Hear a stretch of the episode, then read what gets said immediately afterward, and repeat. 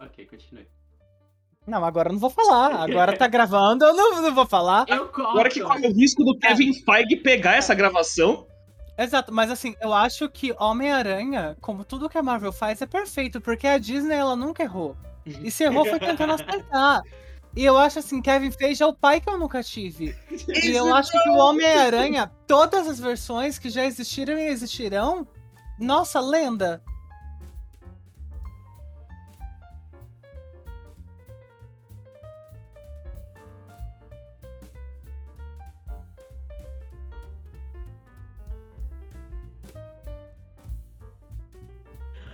Olá, sejam muito bem-vindos ao Sabor de Ambrosia. Meu nome é Marcos Vinícius, mas vocês podem me chamar de Vini. E hoje nós iremos falar sobre o Rotten Tomatoes e, como eu já fiz algumas vezes nesse podcast, defender um dos meus filmes confortos favoritos do gênero de super-heróis, que é Mulher Maravilha 1984. E para isso eu trouxe dois convidados muito mais do que especiais, convidados muitíssimo chiques, então por favor, ouvintes, se comportem. Eu quero trazer eles de volta, tenho planos. Mas podem se apresentar, convidados. Quem vai primeiro? Convidados chiques, chiques. Literalmente duas pessoas passam o dia inteiro no Twitter, muito chique. Chiquérrimos. Os dois trabalham num, nos maiores sites de cultura pop do Brasil. Vocês têm um pouco mais de autorrespeito. Ok, então, mas aí você tá confundindo o local com as pessoas. Não vamos entrar nessa discussão aqui agora. se apresentem, quem são vocês? Ah, Eu não sei, eu tô tímida, eu tô esperando o Nico se apresentar. Eu nunca sei se eu Então- falo então mais ou se eu falo primeiro. menos. É, Oi, gente, eu sou o Nico Garófalo, eu sou repórter do Omelete e eu, também tô aqui pra descer a lenha no Rotten Tomatoes e pra falar muito bem de Mulher Maravilha 1984, que é um dos melhores filmes de, de herói das últimas décadas. Bom, viu? Agora eu sei que eu tenho que falar pouco e não sabe fazer. Quando eu tinha 15 anos, eu decidi fazer jornalismo, sabe? Agora eu entendi. É. Mas é mais poético e inspirador. Olá, eu sou o Cris Rentin, eu sou editor e repórter da Legião dos Heróis. Eu sou formado em jornalismo e mestrando em comunicação. E estou aqui para ter opiniões controversas sobre o Rotten Tomatoes e defender Mulher Maravilha 1984, que é um filme perfeito, maravilhoso, que não foi apreciado como deveria pelas pessoas, porque o mundo é um lugar ruim. Ouso dizer que é um filme grande demais pra mentes pequenas. Aí sim esse comentário se encaixa em um filme que faz sentido. Esse podcast vai ser maravilhoso. Chamei pessoas certas. Mas, antes de mais nada, pra quem. Vamos explicar pro pessoal, pra quem não sabe quem é. O que é, na verdade, o Rotten Tomatoes. O Rotten Tomatoes é um site de agregador de notas da crítica especializada. Ele é meio que uma ferramenta visual pra gente ter uma ideia do que essa crítica acha de ter determinada produção, seja filme, série ou documentário.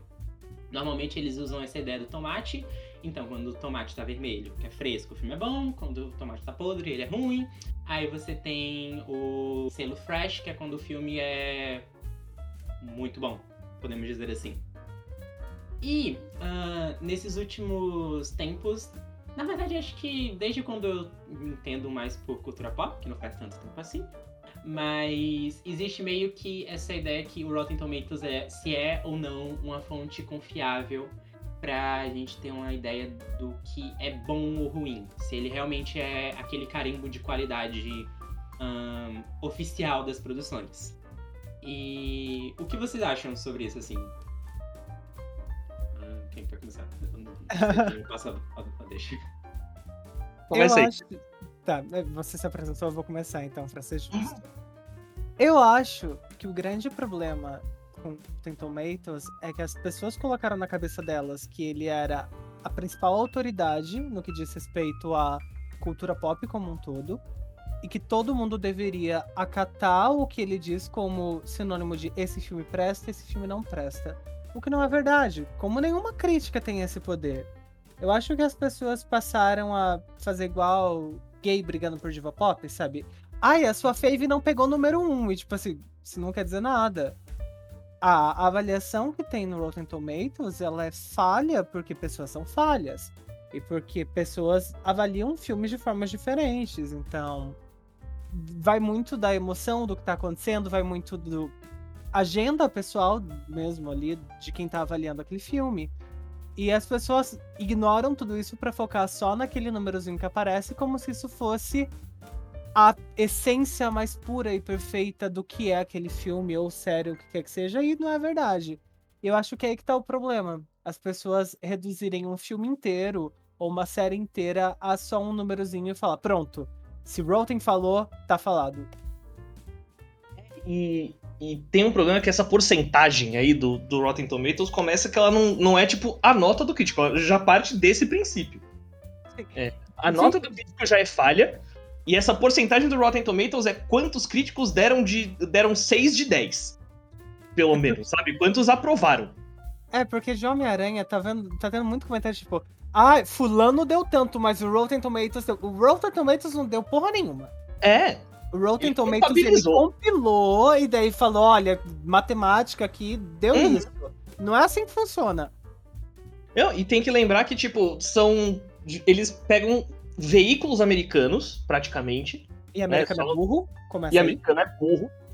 É. Estadunidense, gostaria de corrigir. É, norte-americano do estadunidense. Boa. Exato. É, cara, ele- eles deram podre pra Eternos. Sim! Porque É. tinha que ter minorias, pessoas bipoque e gays. Exatamente. É, Porque não, não foi na- no, no jeitinho que o americano queria o enlatado dele, sabe? É, e isso é muito problemático.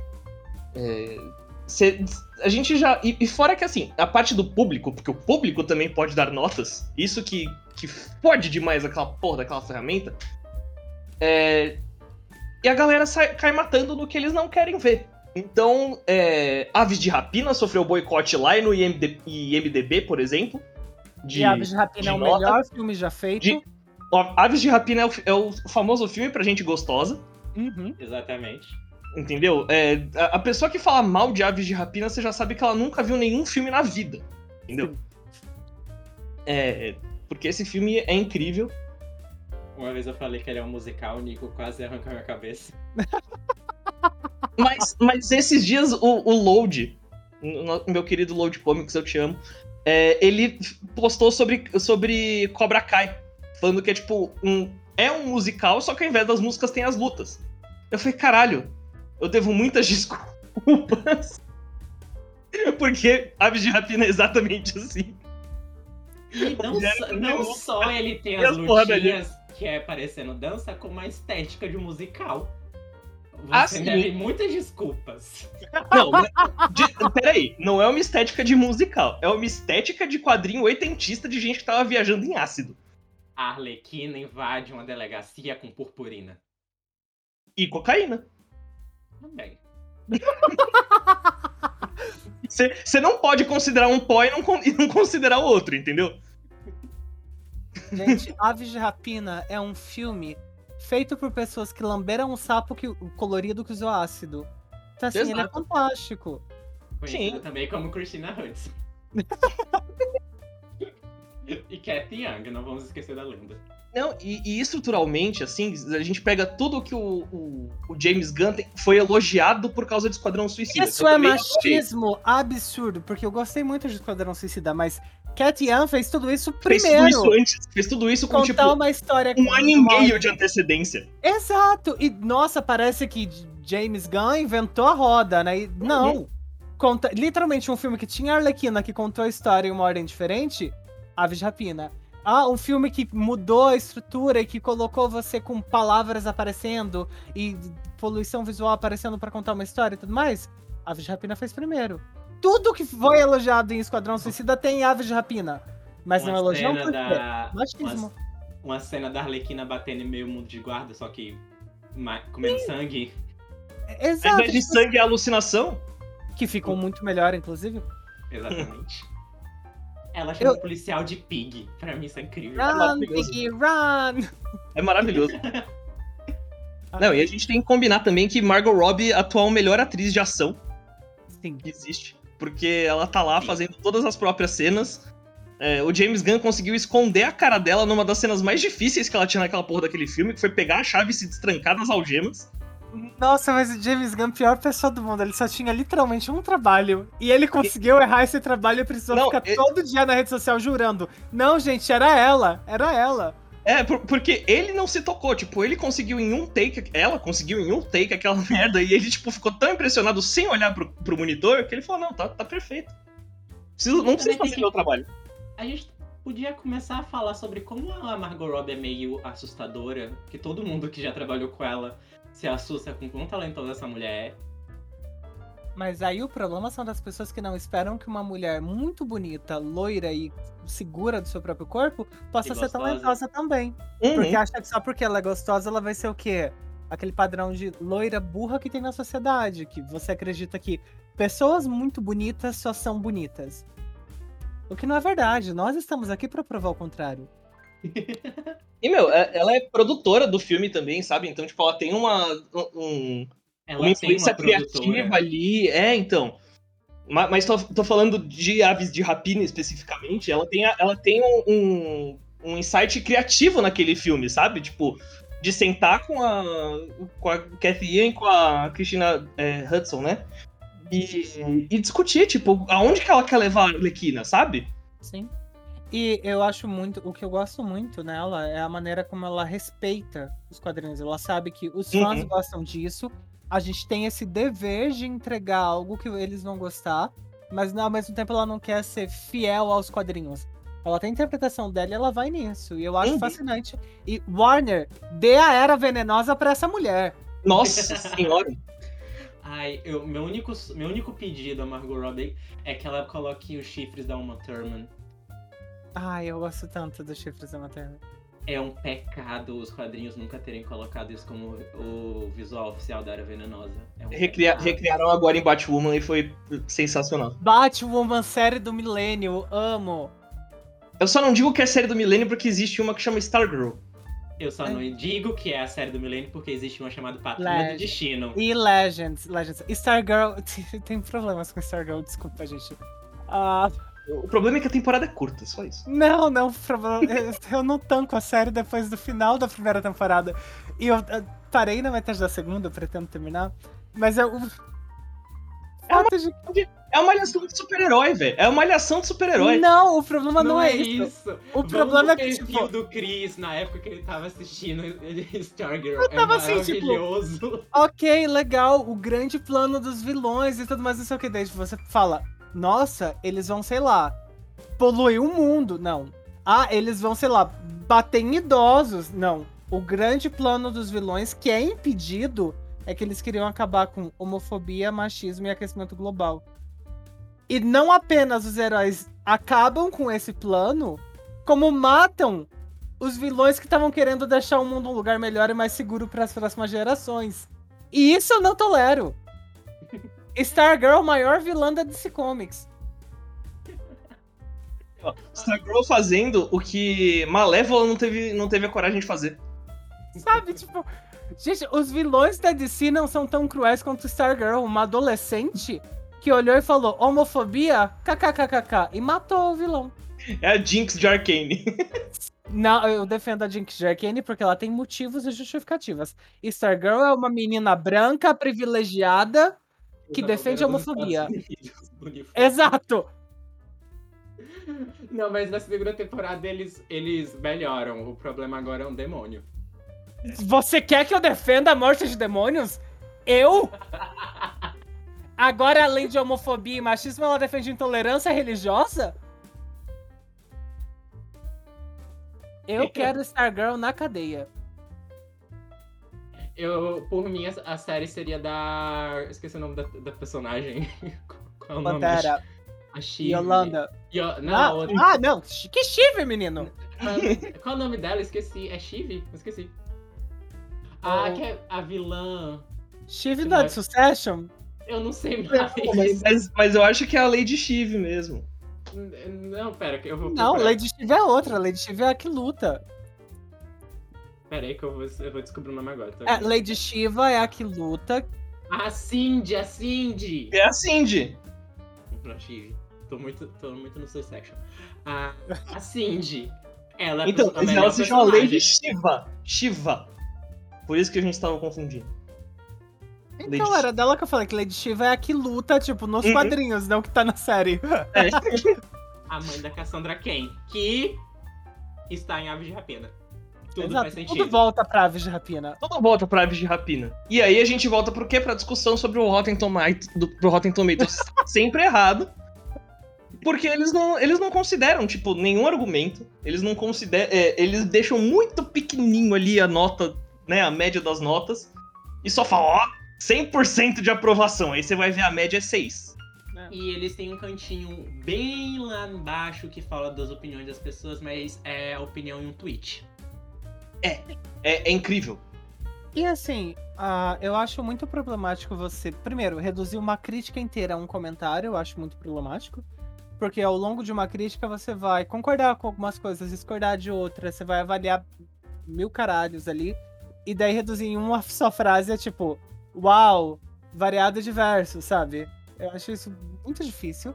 E segundo que, porra, a. Ai, eu esqueci o nome agora. Quando foi que rolou isso? A. Gente, a Capitã Marvel, o nome dela fugiu. Brie Larson. Brie Larson falou sobre isso, sabe? Tipo, sobre como falta diversidade nisso. Sim, é- é- eu acho que quando ela, Todos falando disso. quando, quando ela falou, acho que foi 2017, 19, que eram tipo. Na época do filme, foi na época do filme. E não É, então- melhorou desde então, sabe? É. Você entra ali, continua um monte de homem branco falando. E, e ela botou que, tipo, o- o- a porcentagem era 75% de homens brancos. Sim, Eternos mesmo, é a mesma coisa. E tem uma coisa que eu acho interessante no discurso da Brie Larson, é que ela sabia a repercussão que ia ter, que ela sabia que naquele momento ela tinha uma visibilidade muito grande, agora que ela era uma protagonista de uma produção do MCU. E é interessante como ela realmente tenta fazer com que esse discurso não, fi, não pareça uma agressão direta a essas pessoas com que ela tá criticando especificamente. Então ela sempre diz, ó, calma, eu só tô explicando. Não é isso, olha, seria mais legal se a gente tivesse diversidade, porque olha, diversidade é bom. Mas é que ó, basta ela sorrir ou não sorrir que já acham que ela simplesmente odeia homens brancos dos Estados Unidos, né? Sim, a- é, é, o, que acontece, o que acontece até hoje com a Brie Larson é muito estranho. E vem muito de esse. Machismo. Exatamente, é misoginia pura é o que acontece com a Brie Larson. E com E todas qual- as mulheres. Sim, é, sim, mas o caso que eu acho interessante, a- nós três aqui, a gente tem um costume, a gente gosta, de- obviamente, de outros gêneros, mas a gente tá muito envolvido nessa questão de gênero de super-heróis. Um, Uhum. dos, um dos sites que está aqui representado se chama Legião dos Heróis. e Sim. quando a gente fala de gênero de super-herói, durante muito tempo foi algo muito, entre muitas aspas, masculino. Então você tinha personagens como o Batman, o Homem de Ferro, o Capitão América, o Homem-Aranha, e eram protagonistas masculinos. E de uns tempos pra cá, com- começou a ter mais representatividade nesse gênero, algo que no mundo perfeito sempre deveria ter estado lá, mas não é o caso. E a gente vê como a representatividade ainda é algo que as, como é que eu posso explicar? O, o a crítica e às vezes o público não absorve de um jeito eu não quero xingar pessoas, então vou falar Saudável. saudável. É. É. Então a gente vê muitas produções, por exemplo, a Capitã Marvel teve sofreu boicote na época antes do lançamento até. Uhum. Ah, Aves de Rapina teve a mesma coisa. Eu acho que o estranhamente a única exceção que eu não- que assim, eu não lembro se aconteceu ou não foi Mulher Maravilha, o primeiro de 2017. Só o primeiro. Só o primeiro. E não eu acho que é muito porque é um filme de guerra. Acho que as pessoas É, mas ainda assim, a Gal Gadot sofreu hate no começo porque ela não tinha peito. Então, assim, todo o É. hate que tinham pra dar pra ela, ela pegou em Batman vs Superman. Ah, eu lembrei de um hate que teve de Mulher Maravilha, que ela não tinha pelo no sovaco. Ah, é, teve isso também. Teve. Teve. Eu, eu- até hoje eu não entendi muito bem de onde isso veio, mas ok. Eu entendo o argumento, eu, eu entendo o argumento ali. É, acho que tem ali um ponto de, de realismo. Só que a gente tem que lembrar que existe o Chris Pine também, que ele tem literalmente zero pelos abaixo da sobrancelha. O filme inteiro. Tipo, ele aparece peladão ali, tipo, nem Gente, a um twink dele. de 40 anos, né? Um twink de 40 anos. E ele não tem um pelo. Sabe? O cara tava na guerra até agora e, tipo, ele tá completamente é, é, depilado e barbeado. Pra quem não lembra, tem aquela cena muito icônica do primeiro Capitão América, que ele sai daquele treco lá, parecendo um, um frango assado. Também Lisinho. É, existe um problema com pelos em Hollywood. existe.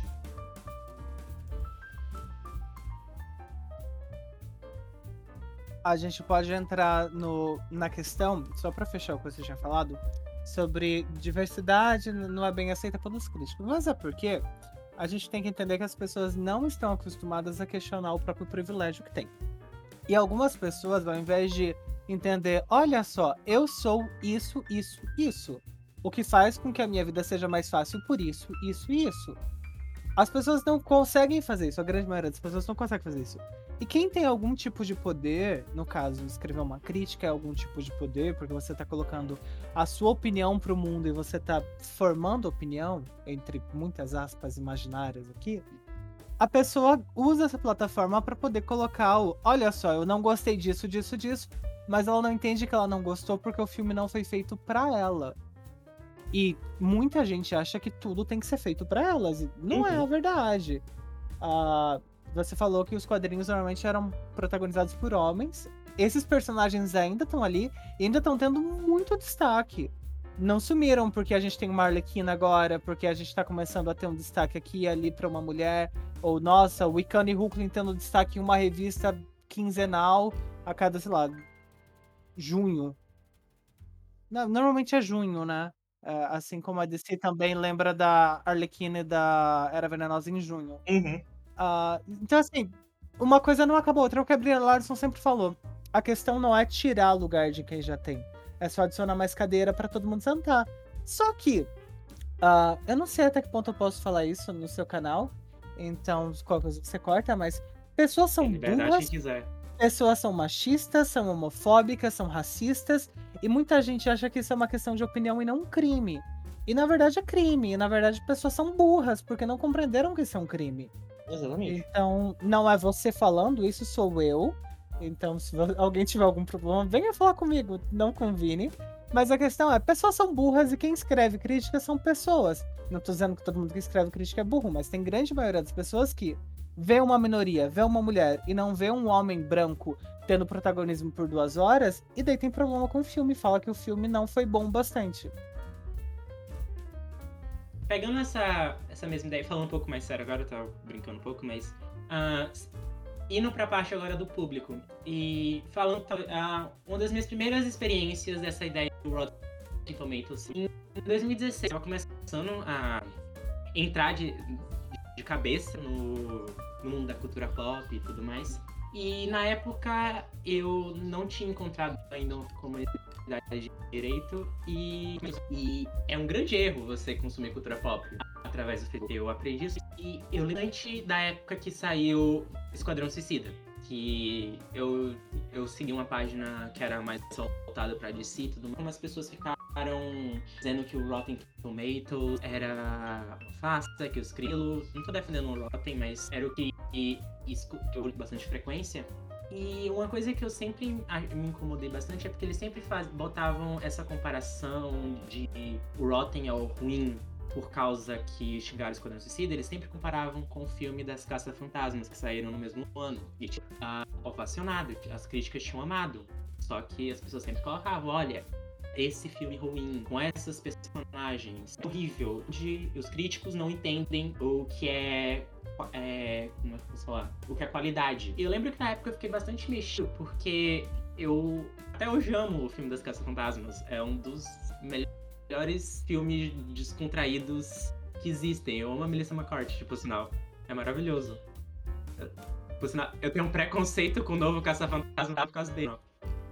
Eu gosto também. Uhum. eu, eu vou ser. Eu vou ser bem sincero. Eu, eu, eu tenho um conceito sobre o novo Caça-Fantasmas porque eu tive aqui na cabine. o, é, o Caça-Fantasmas original é um dos meus filmes favoritos, assim. Tipo, ele tá no meu top 2. O primeiro é Esquadrão, Esquadrão Big Hero, lá. É, errei o nome. Operação Big Hero. A gente tava falando Esquadrão Suicida. Operação Big Hero. E, e o segundo é Caça-Fantasma. Quando saiu o novo, cara, eu falei, mano, olha esse elenco, sabe esse quarteto aí? Tipo, são quatro das melhores comediantes que tem hoje nos Estados Unidos. E você tá só apresentando essa história pra uma nova geração. E eu achei, tipo, muito legal. Eu gostei pra caralho. Inclusive, até a, a, a versão do Fall Out Boy eu gostei da música. Eu não lembro dessa versão. Mas eu lembro que Caça Fantasma das Meninas é bem respeitoso com o original, assim. É tão nostálgico. Uhum. Ele só não é protagonizado por homens, que é esse o problema do filme. que as pessoas não conseguem ter quatro mulheres em cena fazendo o que normalmente você vê homens fazendo, porque daí é um problema. Sim, e eles têm o Chris Hemsworth como secretária loira burra. Esse filme é incrível. É, é maravilhoso. A cena, a, a, cena do, do óculos sem lente eu quebro toda vez. Eu amo. Eu toda amo. vez. Foi esse filme que deu uma carreira de comediante pro Chris Hemsworth. Foi. Sim. É, é graças a esse filme que a gente tem Thor Ragnarok. E é uma obra-prima da Marvel, inclusive. Com certeza. Amém, Taika Waititi. Eu amo a cena que ele, que ele finge que, é, que quando ele tá possuído, ele imita o Peter Pan. Eu não sei porque eu amo essa cena, Uhum. é maravilhoso. É engraçadíssimo também. Pra mim, nada supera o exorcismo no tapa. Lembrei. A melhor cena do filme é o exorcismo no tapa. É muito Ai. bom. Eu, qual é o nome da atriz? É Leslie. Esqueci. É, é a Leslie, é a Leslie Jones. A Leslie Nessa época, Jones. ela tava, nessa época ela tava no Saturday Night Live, cara. E ela e a. A. Me fugiu o nome dela agora. A mocinha, eu esqueci o nome dela também, mas eu, eu sei quem é! A que faz a Nerdona. Aham. Ó, tem a Melissa McCarthy, tem a Leslie Jones, tem a Kristen Wiig. E eu não lembro o nome da última loira. Então. Cara, que eu sou muito fã. Ai, que A gente vai, vai improvisando as coisas que não estão na pauta e aí a gente perde. Pera que eu vou procurar aqui. Casa Fantasma de 16. gente. Kate McKinnon. Kate McKinnon. Isso!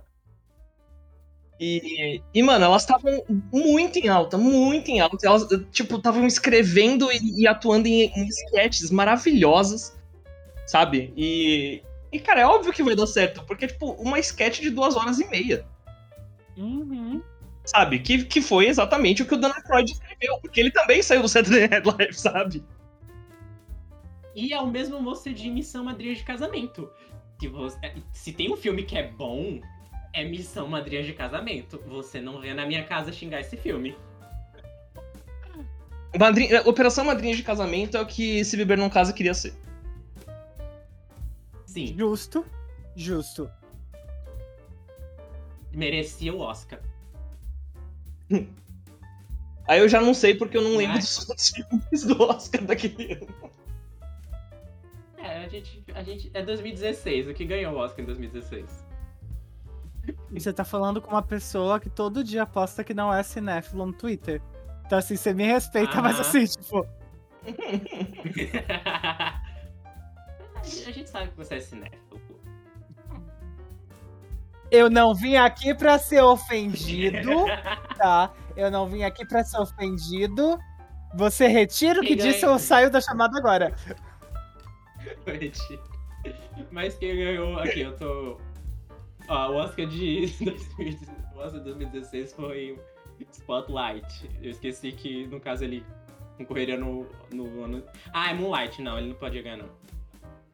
Não, não tinha como. Não tinha como. Retiro o que eu disse. tipo, tinha muito. Não, tinha muito não como, entendeu? É. Hum. A gente ganhou já, que não foi La La Land, apesar de eu amar La La Land. Mas aí você quer ver essa história do Rotten Tomatoes. A gente compara o Caça-Fantasmas desse ano com o Caça-Fantasma de 2016. Se você pega no Metacritic, por exemplo, que soma todas as notas e divide, as notas estão muito parecidas.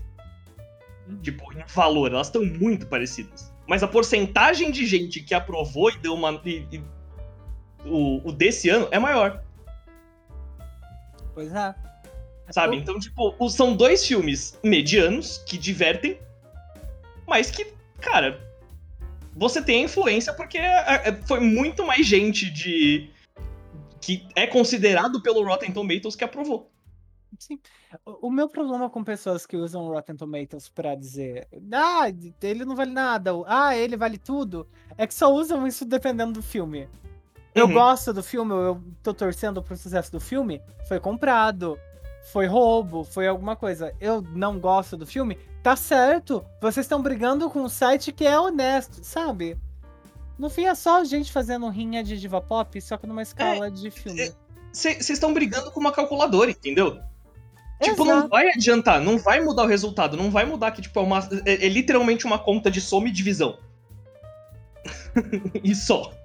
E esse ano a gente teve um exemplo muito gritante disso, que foi. no- que aconteceu no MCU. A gente teve a estreia de Eternos e esse final de ano também a gente teve de No Way Home, que eu não lembro qual é a tradução.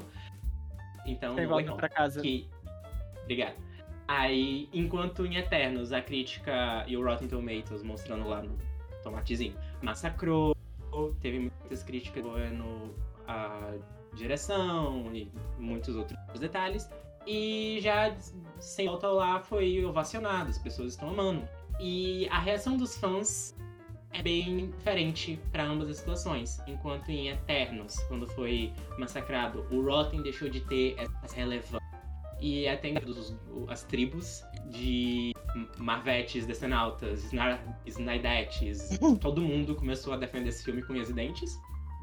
E a gente agora tem algumas pessoas de com agora sem volta lá que estão falando, ah, aí depositou o cheque. E os trocadilhos que eu não vou lembrar agora. Mas é bem isso, as pessoas têm essa. a- como é que eu posso dizer? Essa diferença na forma de tratar o Rotten. E com. Eu no Terra trabalho muito com a DC, tem muito disso também, porque o Rotten nunca foi muito, muito legal com a DC, sejamos honestos. E eu não julgo tanto assim, dependendo da, da obra. E.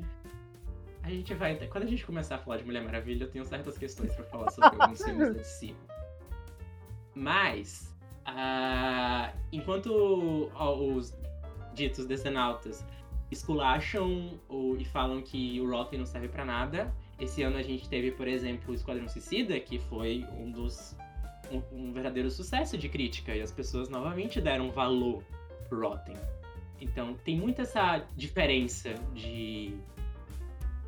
de forma de se ver o Rotten. E eu queria muito saber de vocês, que são pessoas que lidam de uma forma mais direta do que eu, em relação a essa questão de críticas e reação de público, a respeito de como vocês veem essa diferença. Principalmente porque, saindo um pouco do Rotten e focando nos sites que vocês trabalham, existe muita treta em quando vocês é, lançam alguma crítica de algum blockbuster, principalmente do gênero de super-heróis.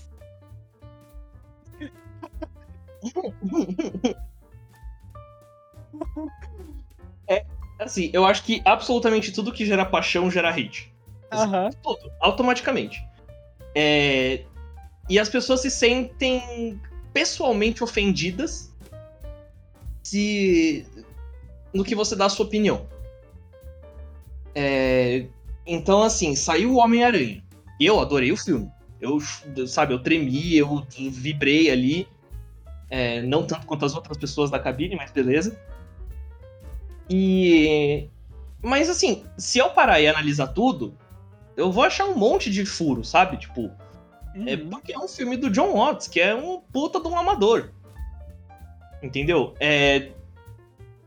E eu já sou contra a nota. Que eu acho que, que você resume muito mal. Um, um- Você não tem como resumir um texto de 7, 8 parágrafos em, em um número. Concordo. Concordo também. Porque Mas. as pessoas não leem, as pessoas pulam É. direto pra nota e daí te xinga por causa da nota, mas não entende Exatamente. chegou até a nota.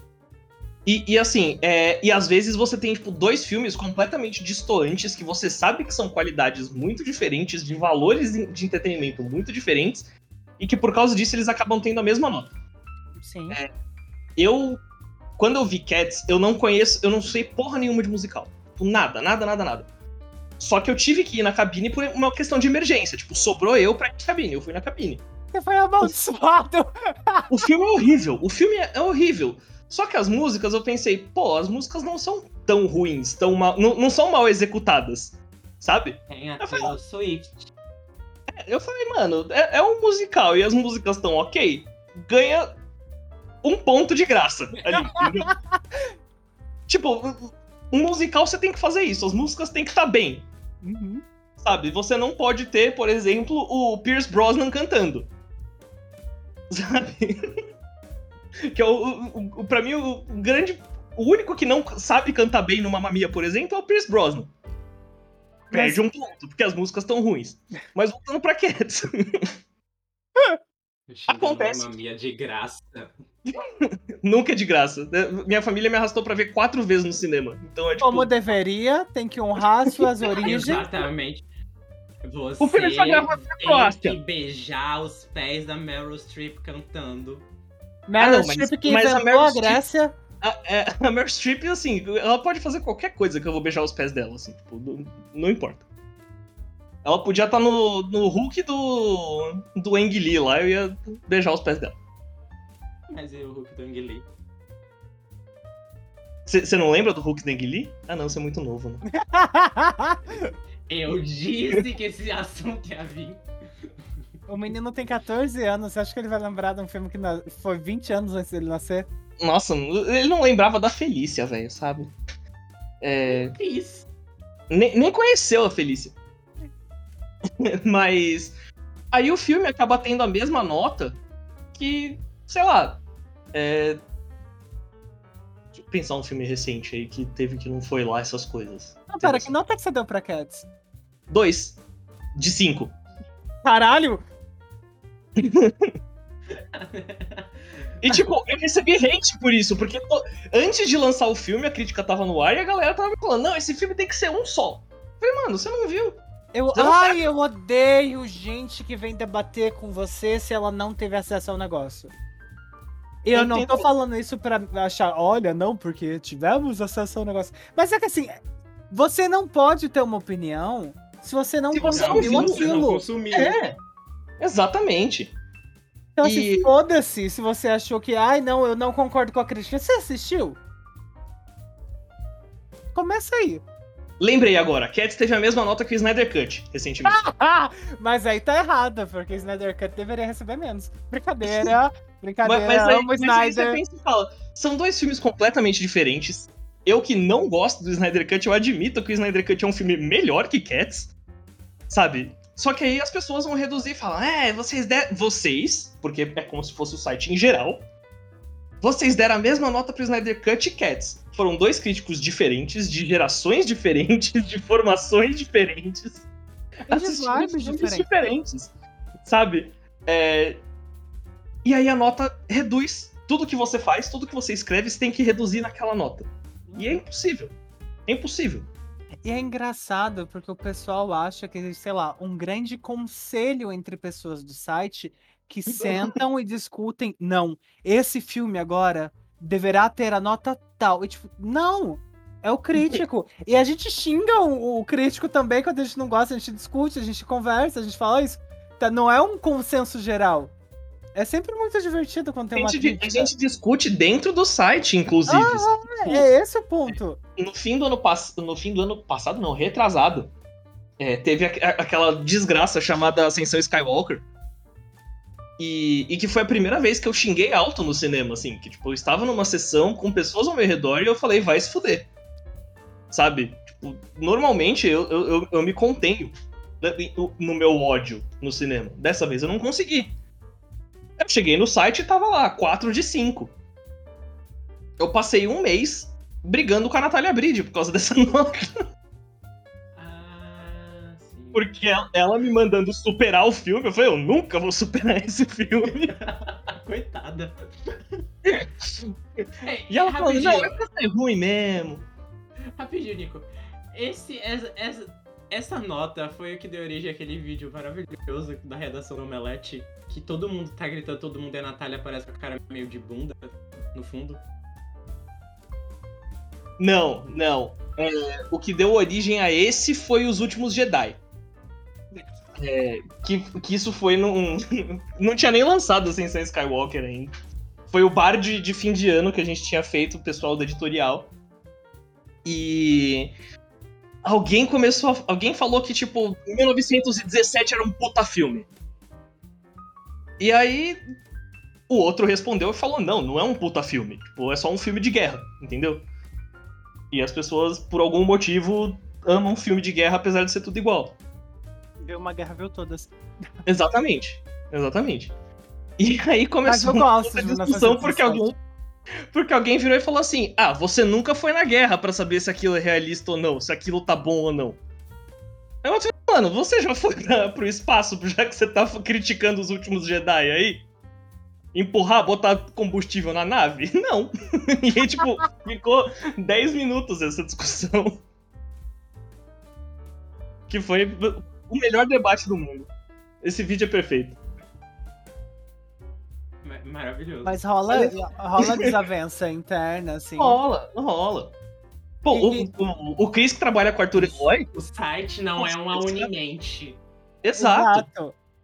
O Chris que trabalha com o Arthur Eloy sabe a dificuldade que é dar nota pras coisas. Sim. Você pega uma coisa que é claramente horrível, claramente horrível, o Eloy dá 8. Ai, Você vai-. Ai, Aí você vai assistir e você fala, putz, entendi porque que ele deu 8, mas não merecia 8 nem fudendo. Eu vejo porque o, o Eloy em específico daria 8, sabe? Mas, O Eloy é- é uma pessoa muito peculiar. Gosto muito do Eloy, mas ele é uma pessoa muito peculiar. eu amo o Eloy e eu amo a ironia dele odiar filme de super-herói e ele tá na Legião dos Heróis. Isso pra mim é. Não, Seria não muito mas bom. eu, eu acho que o Eloy ele é cheio de ironias, porque, tipo, ele escolheu trabalhar justamente com tudo que ele mais odeia. Uhum. E ele passa o dia inteiro tendo que fazer essas coisas. E, tipo assim, é masoquismo? Não sei. Um pouco. Mas eu acho divertido.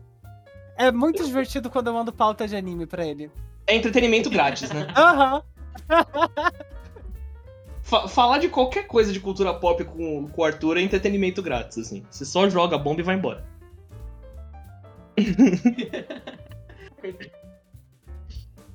Não, o, o mais legal é, é revisar. Eu revisei a, a crítica do Eloy de Sem Volta para Casa, né?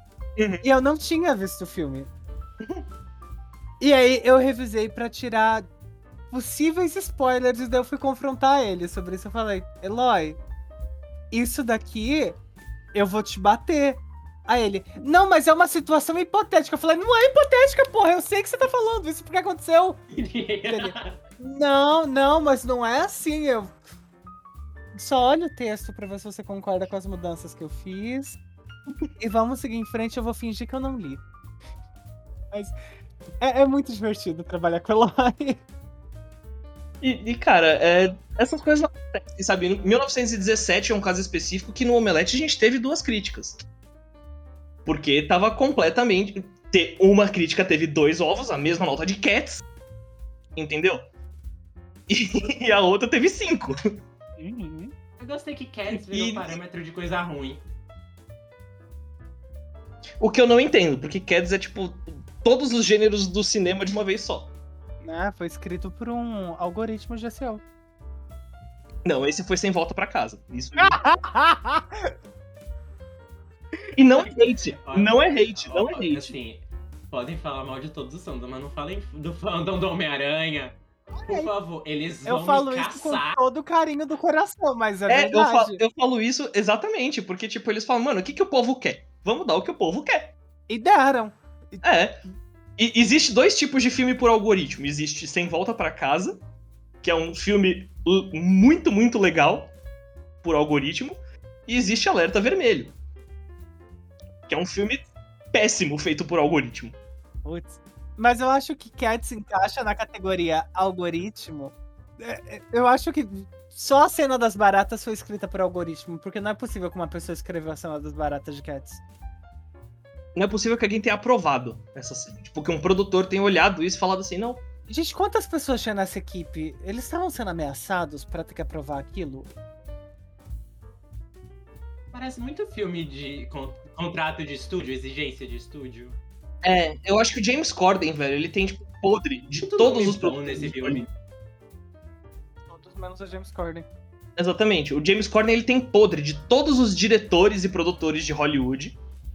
Ele Que ele conhece. É, ele conhece todos os diretores por parte de uma seita muito, sei lá, terrível, que faz alguma coisa muito abominável, e ele chantageia as pessoas. Só, só isso. Exatamente. Porque nada explica, assim, tipo, alguém fala assim, não, sabe o que esse filme precisa? James Corden. Ele consegue arruinar um dos meus filmes favoritos, que é Ocean's 8, porque ele existe. E isso já faz o filme perder um pouco O, o do brilho fato dele estar no filme, você fala, assim- você fala assim, mano, por que, sabe? Uhum. Esse filme podia tanto. We were all rooting for you, how dare you? Exatamente isso. Mano, o filme tem a Rihanna e, e eles têm a pachorra de botar ela do lado do James Corden, sabe? Sim. Ela, ela deve ter ganho por insalubridade, né? Certeza. Tomara. Merece. Cara, mas que fenômeno é o James Corden, né? Que Ele fenômeno, tem, mano. liter- ele tem literalmente um bloco legal do programa inteiro dele, que é aquele Spill Your Guts or Feel Your Guts, porque é sempre bom ver gente famosa se fudendo. Sim, sim. E, Mas e eu- mais nada. Mas ao mesmo tempo, eu sempre fico com muita pena dos famosos que estão lá, porque eu fico pensando, caramba, né? Você vê, dinheiro não vale nada. Uhum. Pessoa tá tão endinheirada, tão famosa e é o que? Obrigada a participar desse programa. E ele Não, é chato. ele é muito ele chato. é insuportável, inconveniente. E, e ele é amigo da Emily Blunt, sabe? Isso nunca vai fazer sentido pra mim. Ah, não, eu tenho certeza que aquelas amizades são, tipo, igual. Ah, olha só, fulano de tal, ai, adoro ser sua amiga. E é isso, Uhum. não é amigo, amigo, amigo. Ah, é. Não, Não é sei. possível ele ter amigo, amigo. Um amigo, amigo avisaria que ele tá fazendo feio. Sabe? Ele tem gente educada que finge. Sim, eu penso, tipo, você tem atores que você fala, não, beleza, dá pra gente colocar esse cara num filme bosta porque vai fazer dinheiro. Então você já teve o George Clooney passando por essa situação, você já teve o Matt Damon passando por essa situação. Agora é o Dan Johnson. Vo- você já tem o, o The Rock passando por essa situação, o Idris Elba passou por essa situação, o Will Smith, sabe, tipo, não importa o quão, filme, o quão medíocre seja o filme, vai fazer dinheiro. Sim. O que faz alguém parar e olhar assim, não, o, o James Corden só teve filme bosta na carreira dele. Todo mundo odeia esse cara. nenhum deles lucrou, ele não tem carisma nenhum. Não, vamos botar ele aqui. É, Deve ser, sei lá, equilíbrio kármico, sabe? Às vezes tem que equilibrar, tipo, olha só, as pessoas estão gostando muito desse filme, vamos arruinar um pouco. Eu tenho certeza Nossa, que vai o- ser o professor Xavier do MCU. Caralho, não fala isso, mano. não, fa- não faz isso. Não estraga. Eu, eu já tenho poucas esperanças. Eu joguei pro universo, mas aí é porque eu odeio o professor Xavier, então eu tô torcendo pra que seja alguém que eu não suporto. Quem é um bom cuzão pra ser o professor Xavier? Vamos pensar. É, Tem muito homem branco que tem. A expressão já é de cuzão. Mas eu acho que a gente não precisa reduzir ao homem branco. Se tudo der certo, a, a Marvel dá aquela atualizada que, tipo, Não, realmente é uma. Realmente é uma questão de direitos civis, então vamos fazer isso direito, sabe? É, essa coisa assim, tipo, olha só, a gente entende que tem mais mutante azul do que mutante negro, sabe? Não Vamos resolver isso. Exatamente. Fa- fazer que nem fizeram com, com Titãs, né?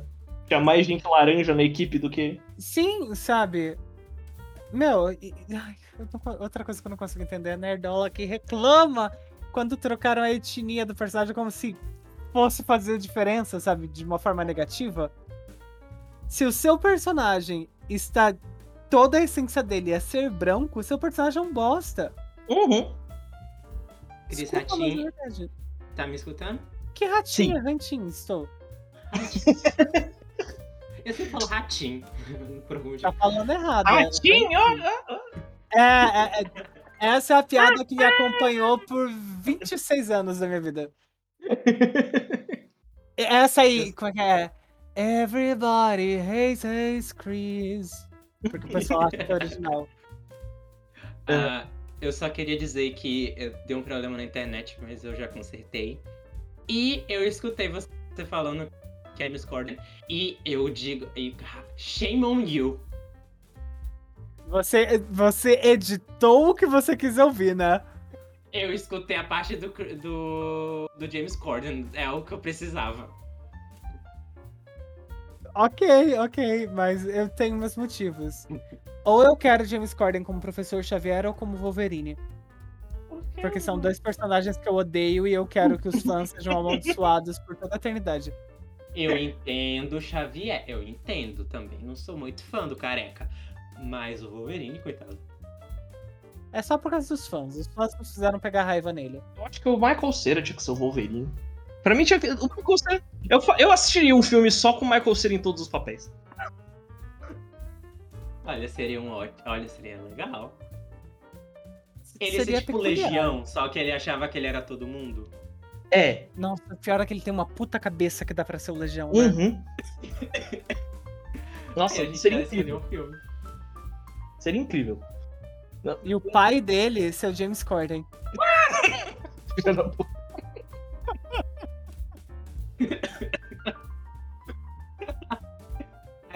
eu sei que, assim, eu sei que o Xavier é um babaca, mas, nossa, você deseja tão mal assim a ele.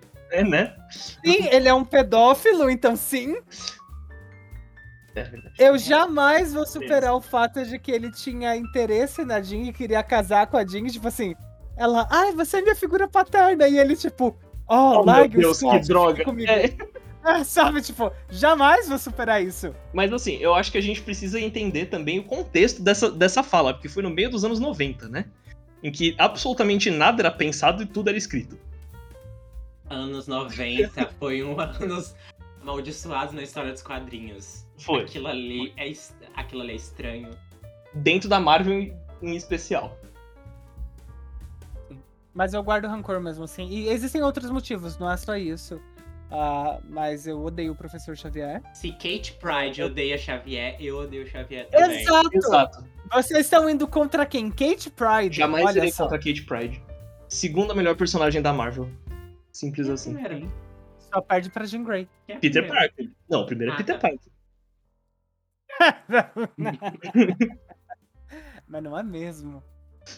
Mas não é mesmo. A- assim, eu gosto da Jean, mas eu gostaria muito que a gente voltasse à era do X-Men Red dela, a Ultimate. Nossa.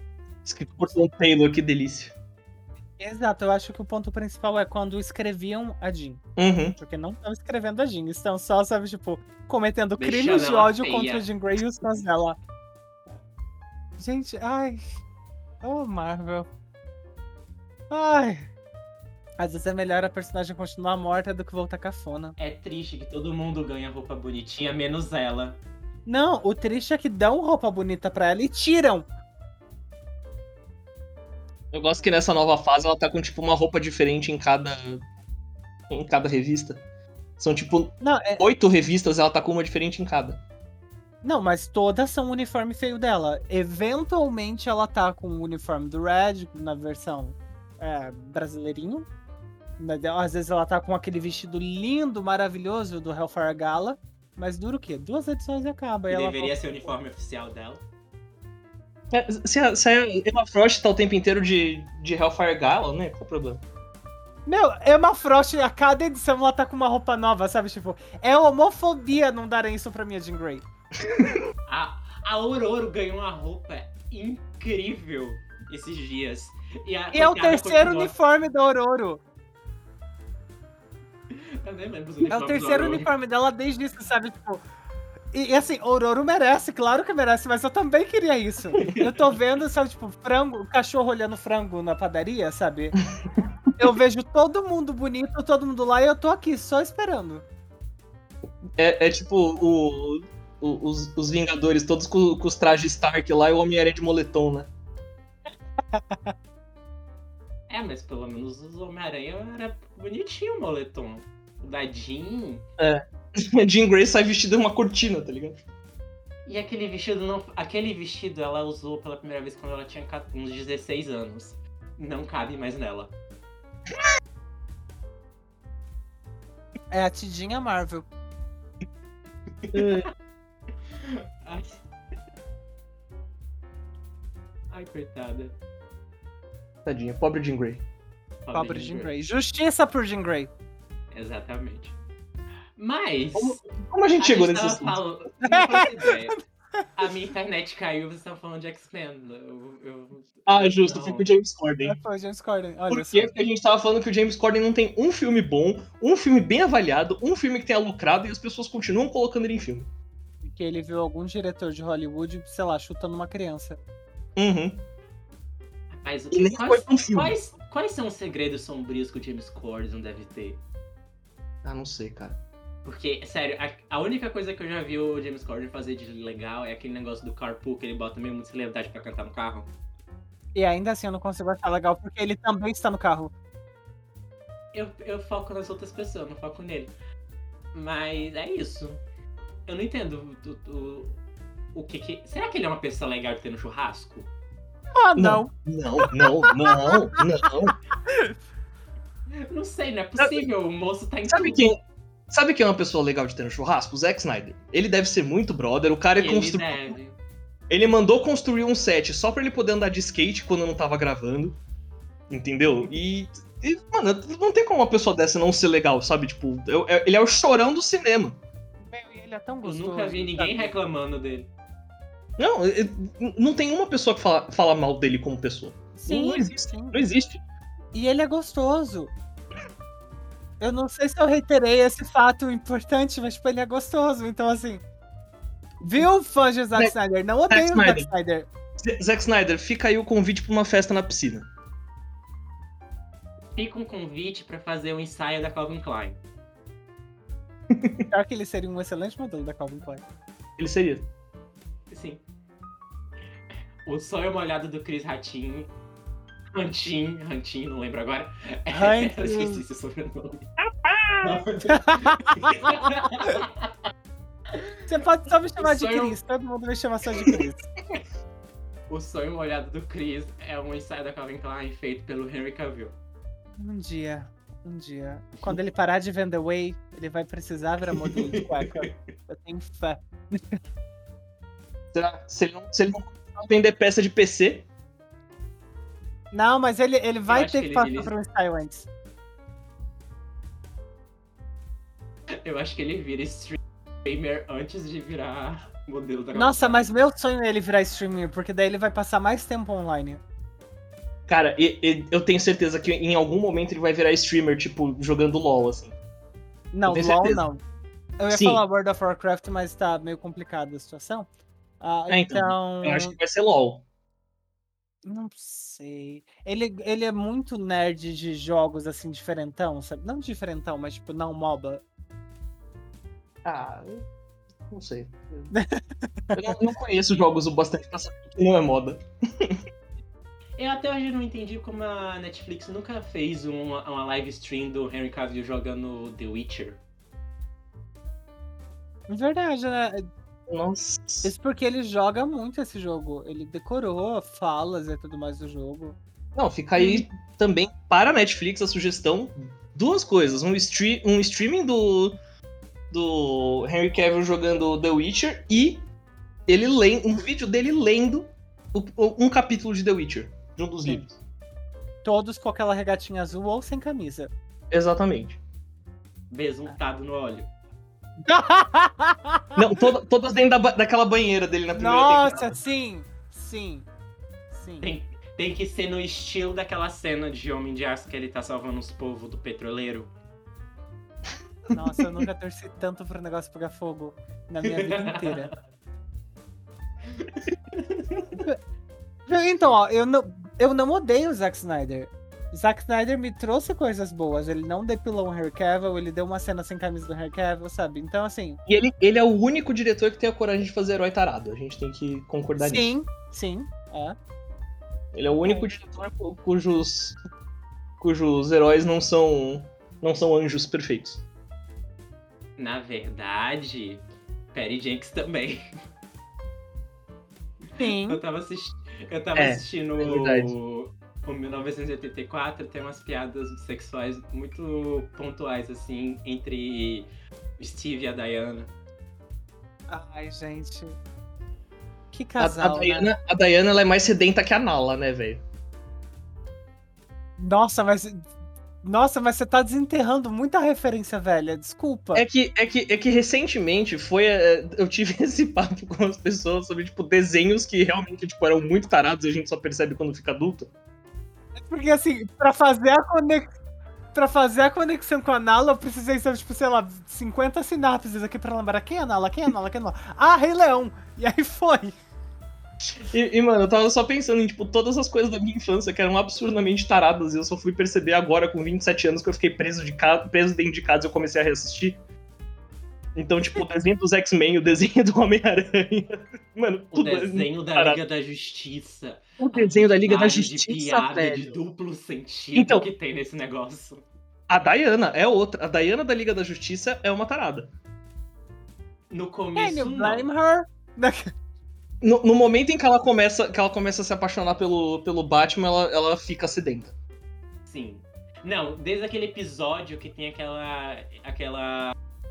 Que fica implícito que ela fica com aquela mulher lá, que eu não lembro agora, aquela, do Wanda Savage, que eu não lembro agora o nome do episódio. Ah, sim. Uhum. Desde esse episódio, essa mulher se transforma. Descobertas, né, gente? Exatamente. Mas a gente. Já que a gente deu uma leve pincelada, o- acho que no filme que eu gostaria que a gente falasse um pouco, que é. A Mulher Maravilha 1984. ahn, a minha história com o filme é um pouco longa, então eu vou querer que vocês falem primeiro. Como você. A relação de vocês com o filme, o que, que vocês acham? Linhas gerais, assim. Eu Cara, comecei o- outro, agora é você, Nico. Eu, antes do filme, eu olhando, né, o fato de ser, tipo, dos anos 80, vendo as cores, vendo tudo aquilo, eu, eu olhei para aquilo e falei. George Pérez, sabe? Então eu peguei o- os livros do George Pérez que eu tenho aqui do, da Mulher Maravilha, que a, que a Panini relançou. E. Relançou não, né? Lançou. E. E fui lendo. Cara, eu entrei no filme, tipo, é referência de tudo dele ali, sabe? Tipo, é, a origem dela, o, o visual, o, a própria questão de, tipo, ela tá dentro de um shopping ali naque- na, pra salvar todo mundo e reaparecer. Então eu saí do filme muito feliz. Porque o meu ilustrador favorito é o George Pérez. é, então, ver literalmente a página dele no IMAX ali, né, saindo da cabine, foi muito legal. E eu acho que foi isso que faltou pras pessoas que assistiram de casa pra fazer a crítica, entendeu? Porque faltou a experiência vendo uma puta tela. Ver aquela trilha sonora do caralho da, da Mulher Maravilha, que eu acho que é uma das melhores com- composições que tem de super-herói ultimamente. Aquela guitarra dela gritando assim. É, E, e faltou isso para as pessoas. Eu acho que realmente, tipo, é um filme que tem suas falhas. Eu acho que a gente tem que discutir sim a questão dela usar o corpo do, do cara que o, que o Steve Trevor encarna lá. É, mas é um filme muito divertido. É um filme extremamente divertido. O fato do terceiro ato não ser, não ser na trocação, velho, é muito legal. Isso, tipo, eu, gosto muito que ele é anticlimático. É, que é como tem que ser. Tipo, a Mulher Maravilha é isso. As pessoas acham que, tipo, porque o Zack Snyder fez ela cortando cabeças, ela tem que cortar cabeças o tempo inteiro. E não é isso. Sabe? E, e para mim esse filme foi, foi o que passou a mensagem que para mim é o certo da Mulher Maravilha. Que eu, e eu gostei muito mais do que o primeiro, inclusive, que eu achei o terceiro ato, tipo, a coisa mais genérica possível. E você, Cris, sem sobrenome? Sem sobrenome. Sem sobrenome, é. Ah, eu concordo com o Nico. Eu, eu acho que faltou um pouco de coração para as pessoas que detonaram o filme, porque eu acho que muita gente não entende a Diana. Diana é uma das minhas heroínas favoritas, Uhum. porque eu acho, eu gosto muito de contrastes. É o motivo pelo qual eu gosto tanto da Jean, que é esse potencial para ser além dos humanos e se distanciar e ser frio e tudo mais, mas constantemente lutar para permanecer humano e permanecer boa e permanecer com esses valores bons. E muitas pessoas se apegam ao aspecto guerreiro da Diana porque ela é amazona, porque ela mata alguns vilões, porque ela, ela corta cabeças. Porque não é errado dizer que ela corta cabeças, ela corta. Só uhum. que como último recurso, depois que ela esgotou tudo que ela podia fazer Exato. e depois que ela se matou para fazer aquilo. Porque o pessoal esquece que ela, na real ela é uma diplomata, ela não é uma general. Exato, exato. E é por isso que eu tenho. Eu abomino aquela imagem do suposto filme que ia ser da Mulher Maravilha que o Zack Snyder vive postando, que é uhum. ela posando com cabeças, tipo assim, gente, a Diana ela mata, mas ela não tem prazer ela nunca, nisso. Ela nunca faria um troféu das coisas. É, ela nunca ia pegar a cabeça de alguém e falar, uhul, vou tirar uma foto aqui. Não é isso, caramba. O meu momento favorito da Diana vem de 19... 19... É ótimo. Dos Novos 52, que é o, o encerramento do primeiro arco, né? Grande arco, que ela falando pra Atena que é deusa, dada a oportunidade, não devemos escolher o amor acima de qualquer outra coisa. E tipo, aí ela já é a deusa da guerra, aí ela já é mais divina do que humana e tudo mais. E ainda assim a mensagem que passa é escolher o amor acima de tudo. Então eu acho excelente que ela não resolve o terceiro ato na porradaria, ainda que tenha porradaria, porque ela mete a porrada na Bárbara, eu acho isso excelente, é, inclusive. Exatamente. Tipo, é, ela mete a porrada na Bárbara, que é de igual para igual para ela, tecnicamente. E o, o, Pedro Pascal, tipo, ele tem o poder dele quando as pessoas fazem pedidos. Só que ele ainda é um ser humano. Se ela der um peteleco nele, ele explode. Entendeu? Exato. E ela sabe disso. E ela não vai para cima dele por causa disso. E é engraçado, porque eu não vejo as pessoas falando isso do Superman, por exemplo quando o Superman ele modera a força dele para não matar uma pessoa com um espirro, ele simplesmente é o maior herói do mundo. Mas Sim. quando a gente vê a Diana escolhendo ser humana e escolhendo o amor antes de qualquer outra ela é coisa. É fraca, é ela ridícula, é fraca. É. E isso é um dos grandes problemas que eu tive com o filme, porque eu acho o filme ousado em muitos aspectos. É, eu entendo algumas falhas que ele tem mas eu acho que a mensagem dele e a construção da Diana ao longo da trilogia dela, tudo isso é muito bem feito e eu acho maravilhoso a mensagem que o filme passa. Se uhum. o primeiro filme foi sobre coragem, foi sobre ousar, esse filme é muito sobre você reconhecer os momentos não tão bonitos da vida e você ter coragem de encarar a verdade.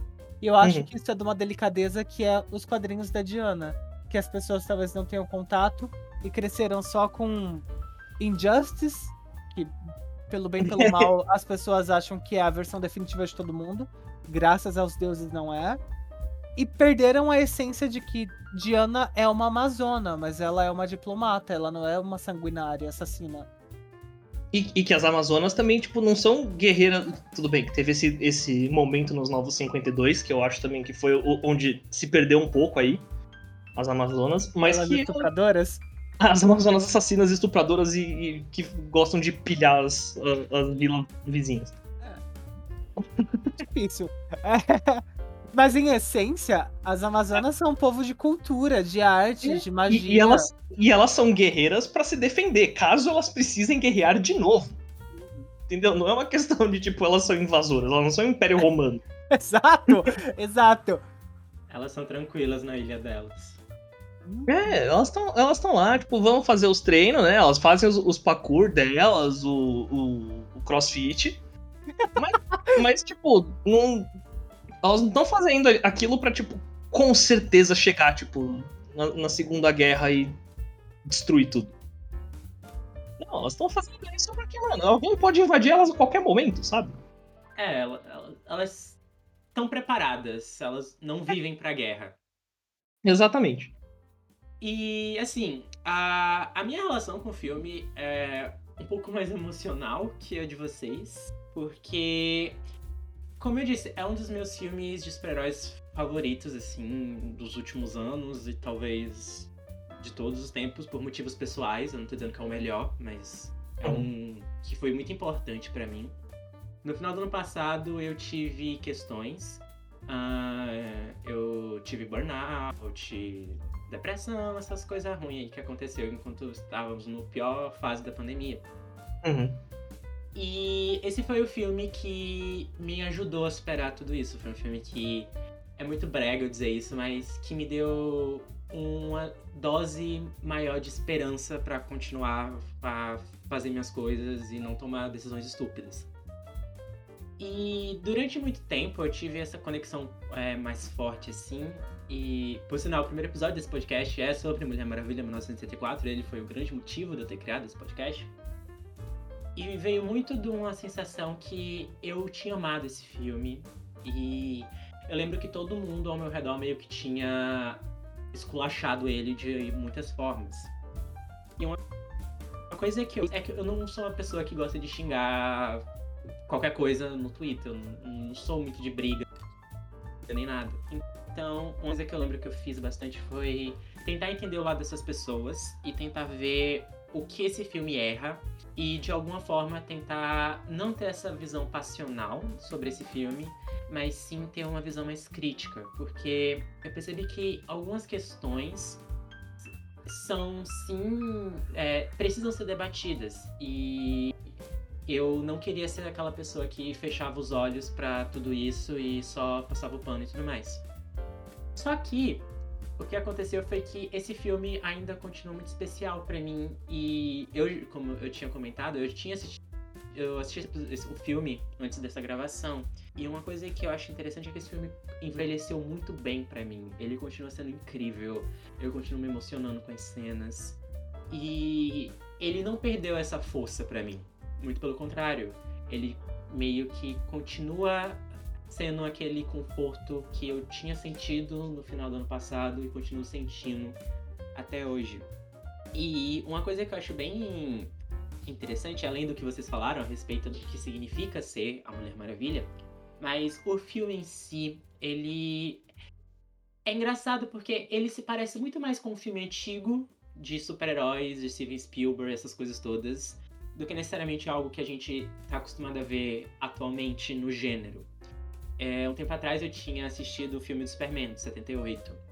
E eu acho incrível como. Esse é, é por sinal, a Patty Jenkins já falou várias e várias vezes, desde a época do primeiro filme, que é, o filme do Superman, do, do Christopher Reeves, foi a grande inspiração para ela fazer esses filmes da Mulher Maravilha. E eu consigo ver muito disso aqui. Muita forma como ela entende que, principalmente em 1984, que eu acho que ela teve um pouco mais de liberdade, ela teve muito mais liberdade, na verdade Sim. Como, como ela vê esses personagens realmente como super-heróis.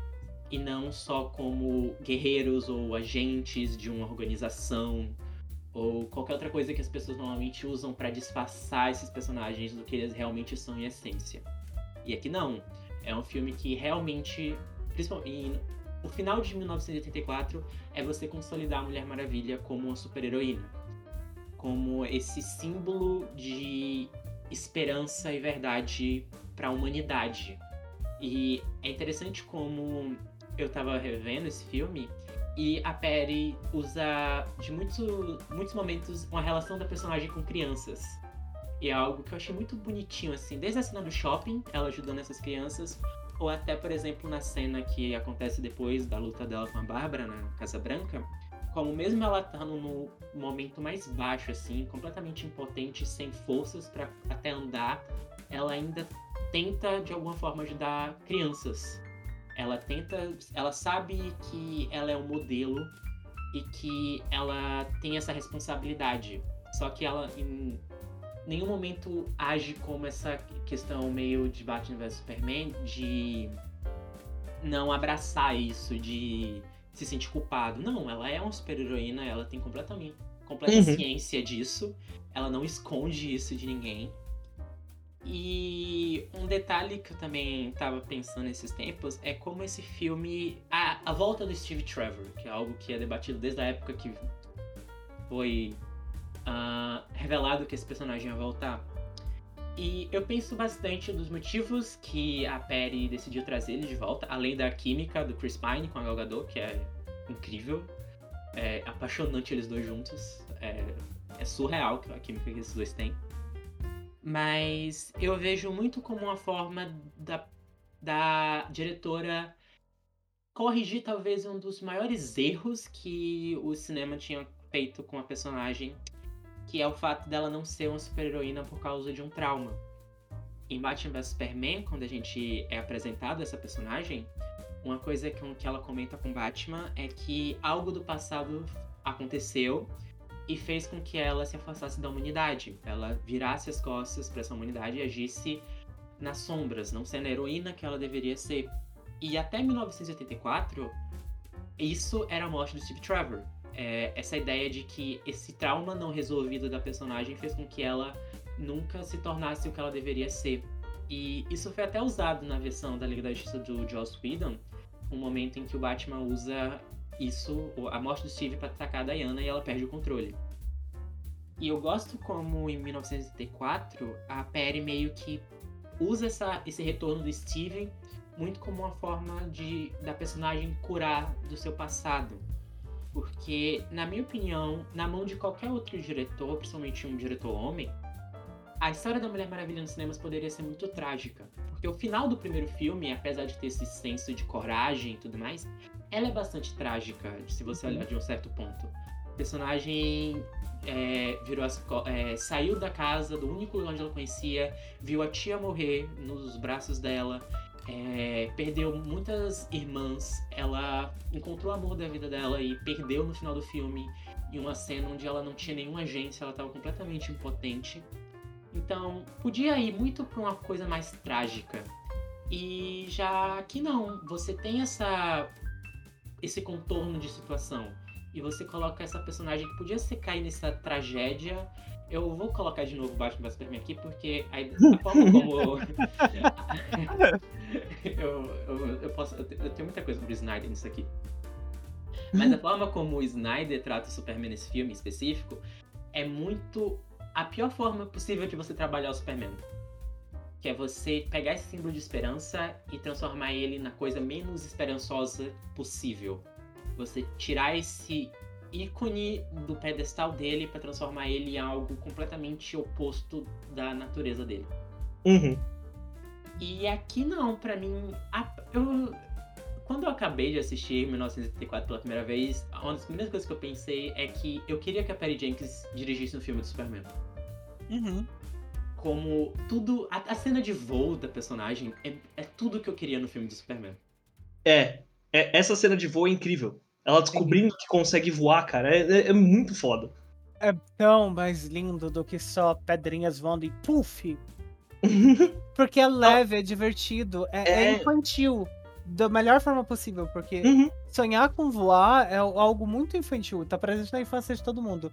E ele é tão inocente, tão bonito, que ah, eu amo. Eu amo muito a cena de voo dela. Sim, e é bem significativa. Eu tinha lido um, um texto há um tempo atrás da, do significado de voar nesse filme. E vinha muito dessa coisa de cura, de dela superar esse trauma. Porque, querendo ou não, Steve Trevor, além desse amor que ela perdeu, porque, querendo ou não, uma coisa que eu gosto de pontuar é que Mulher Maravilha, além de ser um filme de super-herói, ele é uma comédia romântica. Uhum. Ele é é um filme de romance entre a Diana e o Steve. Uhum. E, e, o fato dela superar isso, ela superar não só o Steve, mas tudo que ele representa, porque é todas essas perdas que eu tinha comentado. De tudo que ela perdeu é personificado na forma do Steve. Então, a partir do momento que ela consegue superar e dizer adeus de verdade, é o momento onde ela se vê livre pela primeira vez e consegue voar. Eu acho isso bastante bonito. E eu, na minha opinião, e um tempo quando teve toda essa polêmica de Mulher Maravilha, 1974 é ruim ou não, uma coisa que eu, que eu lia bastante era que as pessoas queriam que a Perry Jenkins saísse da trilogia. E além de eu achar que é muito errado você querer tirar a diretora da primeira trilogia de uma super heroína da história do cinema, eu acho um pouco errado isso e você, principalmente, você tirar essa diretora e colocar no lugar um homem para dirigir o terceiro filme da trilogia da Mulher Maravilha, eu acho que a Perry Jenkins tem uma sensibilidade com essa personagem que eu não consigo é estranho, porque eu, obviamente deve ter outras diretoras que conseguem fazer isso. Mas ficou tão nela que eu gostaria. Eu quero ver o final dessa história porque eu acho que tá em boas mãos. Concordo. E eu acho muito engraçado que, tipo, Zack Snyder tem os filmes que tiveram a pior avaliação no. Já que a gente tá falando de Rotten Tomatoes. Os piores filmes do, da DC Comics são avaliados do Zack Snyder, tirando o Snyder Cut. E tá tudo bem, ele merece mais Uhum. filmes, ele merece campanha, ele merece retornar, ele merece blá blá blá. Sem entrar no mérito da questão do Zack Snyder no DCU, ele tem todas as segundas chances possíveis pra continuar. Mas no primeiro, entre muitas aspas, erro da Perry Jenkins, ela simplesmente merece ser demitida e substituída por um homem. Sim. Não só qualquer homem, mas o homem que tem um histórico de muitos tomates podres. Não concordo com o sistema de avaliação do Rotten Tomatoes, não concordo. Etc, etc, etc. Mas o ponto é esse. Quando a gente. Se você tá usando o Rotten Tomatoes pra dizer que Mulher Maravilha 1984 é um filme ruim e Perry Jenkins tem que ser demitida porque é um filme ruim, Rotten Tomatoes disse isso, Então não adianta porra nenhuma você substituir por um cara cujo histórico exato. é só filme ruim. E a gente tem que lembrar também que, que muito da aprovação do Snyder Cut é. É porque muita gente tava comparando com o- a versão da, da Warner. Exato. Não, não é uma questão de, tipo, tá avaliando a, a obra separada. Tá avaliando a obra como parte da trilogia do Zack Snyder. Não, tá, tá avaliando comparando com o, o- o cocô, entendeu? Você tá, você tá avaliando um cocô contra um cocô perfumado. É, e, e é muito engraçado como que é dois pesos e duas medidas quando se trata de mulheres. E é Uhum. o que a Aves de Rapina sofreu também, e Capitã Marvel sofreu, e Viúva Eternos. Negra sofreu Eternos.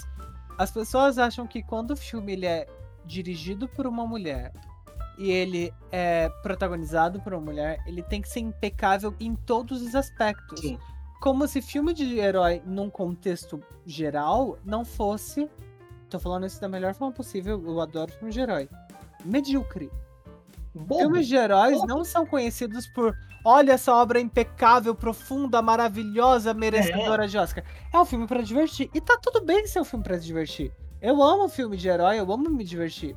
Só que, por que a gente permite que filmes dirigidos por homens e protagonizados por homens sejam só filmes pra se divertir? Tá tudo bem, cumpre o papel, excelente, 10 de 10. Mas quando a mulher, não porque a iluminação, porque a atuação, não porque o terceiro ato e nananã. Gente, eu vi gente falando que Eternos e Viúva Negra são os piores filmes da Marvel. Sendo que a gente teve Thor 2, a gente teve Thor 1, a gente teve a trilogia do Homem de Ferro, que é essa ratazana desgraçada que me assombrou por não sei quantos anos no MCU. E você tá querendo me dizer que esses filmes são excelentes, o supra-sumo da indústria? Gente, pelo amor da deusa, né? E, e é uma memória muito curta, assim, tipo, eu não gostei do filme da Viúva Negra, eu acho que ele tem inúmeros defeitos. Cara, ele não, ele não é pior que Thor 2. Ele não é pior que Homem de Ferro 2. E é um negócio que eu sempre digo que o escritor Victor Martins disse. Que roubaram os clichês. Os clichês é ótimo, né? Porque eu sou Cris, então eu gosto de colocar assim. É, roubaram os clichês das minorias. Roubaram os clichês daquilo que não é homem branco cisgênero. Uhum. Então, a gente tem direito de ter filme ruim. O filme da Netflix de que é um romance natalino gay, ele é ruim. E eu amei esse filme, porque a gente merece isso também. A Ele gente é não tão precisa. fofo. Sim, é adorável. Então, assim, as pessoas têm que parar de achar que porque é direcionado pra um público que não se vê muito na mídia, ele tem que ser impecável, perfeito e olha só inovador. E não, a gente merece. O filme da Viúva Negra é um filme de espionagem. Existem outros filmes de espionagem que estão no Uhum. mesmo nível. E, E que e- são exaltados porque são de homem. Então, assim, tem seus problemas? Tem. Muitos. Cara, quantos bem. filmes, quantos filmes do James Bond não são piores que o da Viúva Negra? Exato, exato. E é a mesma coisa com Mulher Maravilha, sabe? As pessoas querem que seja o filme de guerra excelente acima de qualquer coisa. Ou o filme dos anos 80, que, divulgado desde o começo que ia ser um filme dos anos 80, tinha anos 80 demais. Por quê? Porque não pode ter um filme protagonizado por mulher e dirigido por mulher e, e etc, etc. que não seja é, qualquer coisa além de perfeito. Isso é algo que me irrita muito. Porque daí a gente tem o problema que é Homem-Aranha. Eu amei Homem-Aranha 3. Só que você tá querendo me dizer que esse é um filme perfeito, enquanto Eternos não é?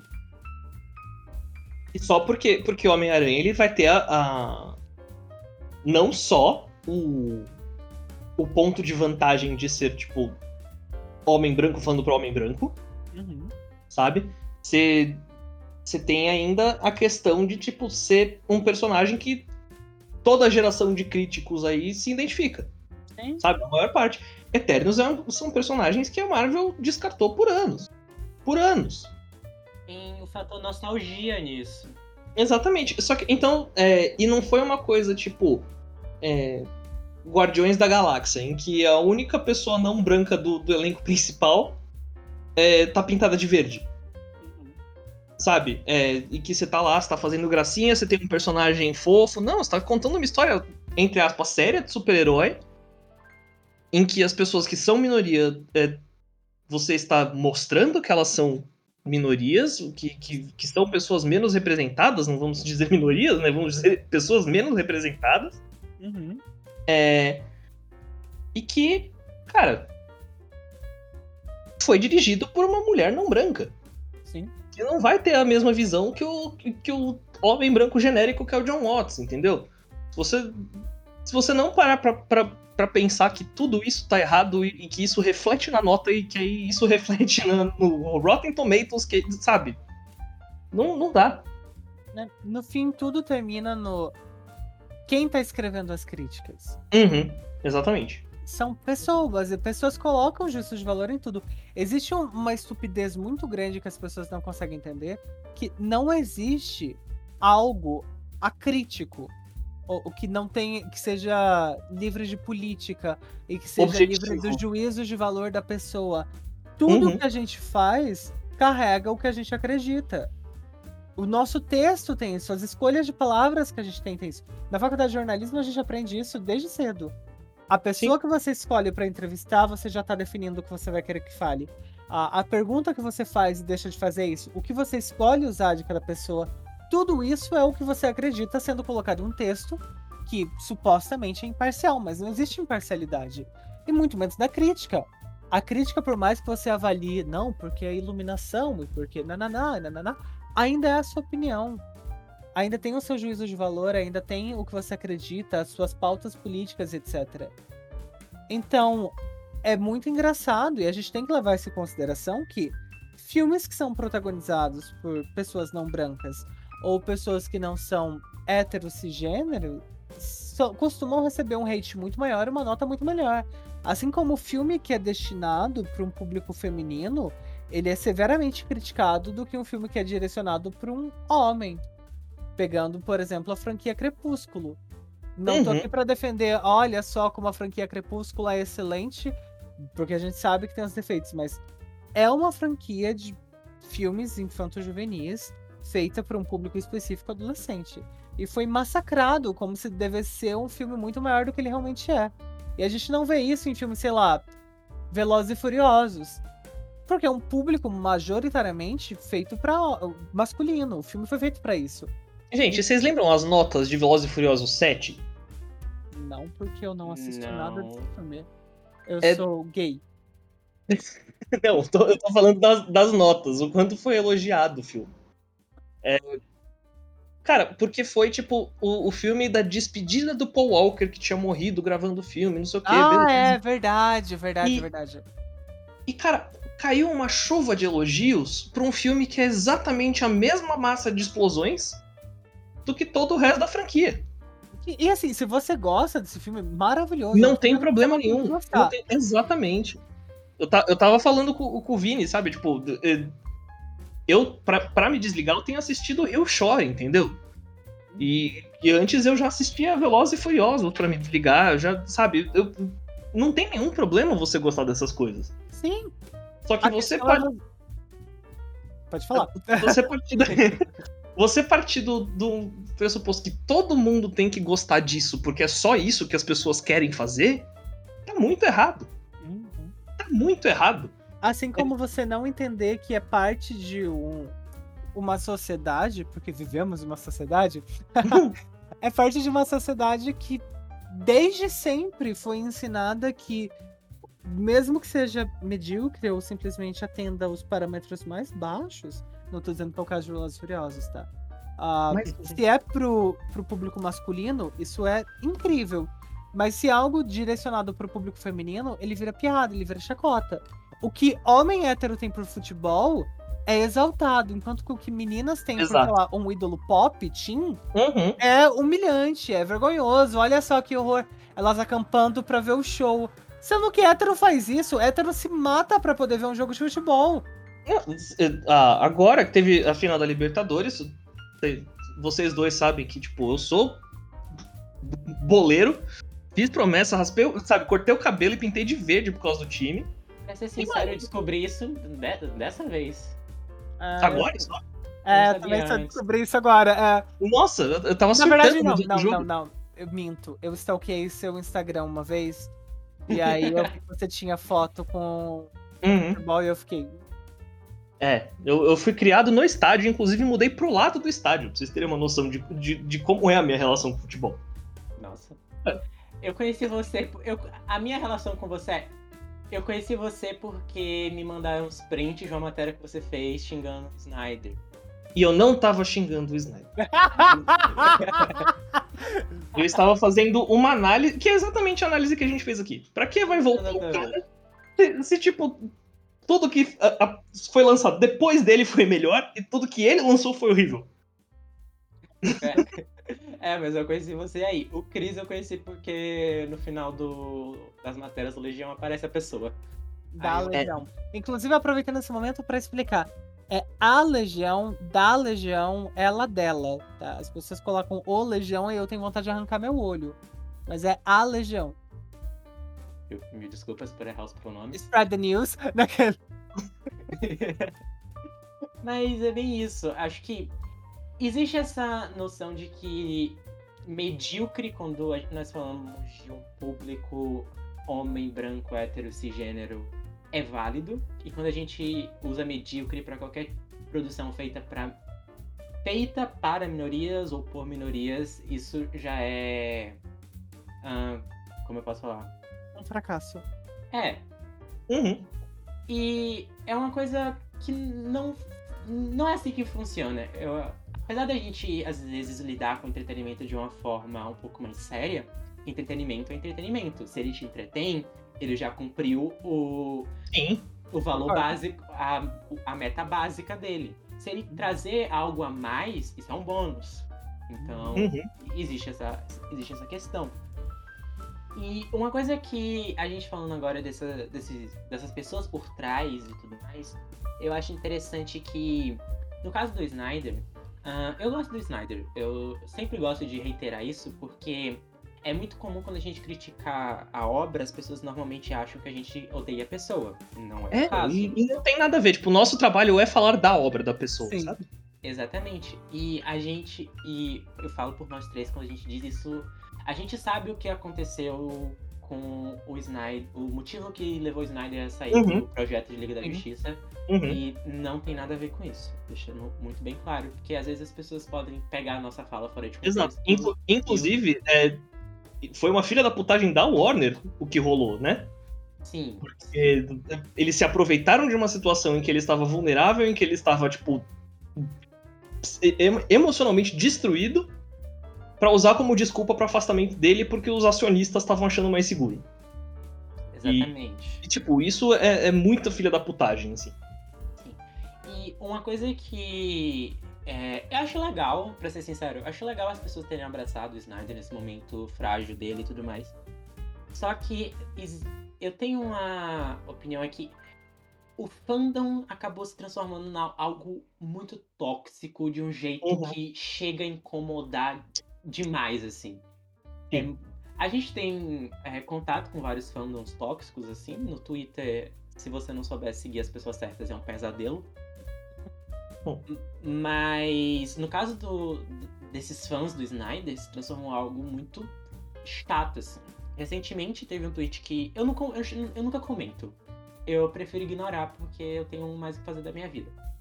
Mas esses dias teve um, um fã e tudo mais que é bem conhecido, assim, que ele tinha falado sobre a Mulher Maravilha.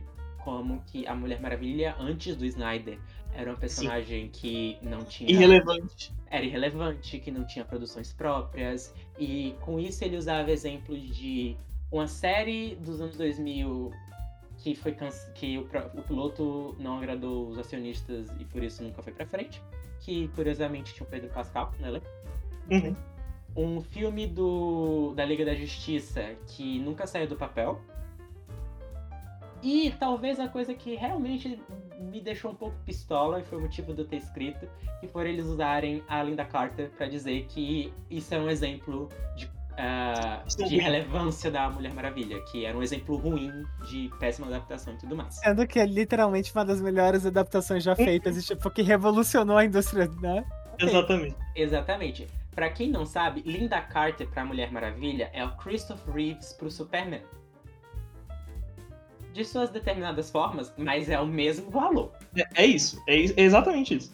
Ela é a versão definitiva da personagem e que uhum. carregou a personagem nas costas em momentos em que quadrinhos não eram valorizados. É, é engraçado porque hoje em dia as pessoas acham que sempre foi assim. Olha, quadrinhos sempre foram essa mina de dinheiro, tipo, é. não. Não. O motivo pelo qual a gente tá na renascença da Mulher Maravilha não é por causa de Zack Snyder, é porque agora começou a ter essa superlotação de filmes de quadrinhos, mas até, sei lá, antes do filme dos X-Men, quem lia quadrinho era gente esquisita. Sabe? A, a, a Marvel, sabe, tipo, ela tava em falência, então assim. Sim, e algo que é. Uma vez eu tinha visto um vídeo que explica muito isso, que até a, os filmes dos X-Men, lá no início dos anos 2000, a, os a indústria de quadrinhos estava perto de real fechar as portas, acabar e tchau, tchau. Beijos. No tempo do Nico, as coisas eram bem diferentes, né, Nico? No, no é bem diferente. Tanto que você usou o exemplo dos X-Men e tem um esforço é, claro na, na, primeira trilogia dos X-Men de se afastar o máximo possível do mundo dos quadrinhos. Sim. Você não tem cor. O Wolverine faz uma piada sobre usar o uniforme que ele usava nos é. quadrinhos. Uhum. É, é, assim, você pensa. Os X-Men são personagens extremamente coloridos. Extremamente coloridos. Tipo, tirando a, o, a, as primeiras, os primeiros anos ali do, do Stan Lee com o Jack Kirby, que eles usavam uniformes padronizados lá. Né, o, o, da Patrulha do Destino. Exatamente. o, eles sempre usavam colorido. Então você tinha o Wolverine com, com um amarelo berrante, você tinha o Ciclope de azul, você tinha a Jean com todas as cores possíveis em, a cada semana. É, e aí você chega lá e você fala, não, vai todo mundo usar um macacão de couro de piloto de motocross. Aí você fala, ok. Assim, dado a época e dado o histórico de produções de super-heróis que veio antes, o fato deles usarem couro, existe uma justificativa. Você aceitar a justificativa é contigo. Mas é. existe uma justificativa. Assim, as pessoas não entenderam a genialidade de Batman e Robin. Então, todas as produções de super-heróis que vieram depois tentaram Sim, ao perder. máximo fugir do carnavalesco uhum. e tentar abraçar uma estética mais. Porque eles acharam que o problema de, de, Batman e Robin foi a estética.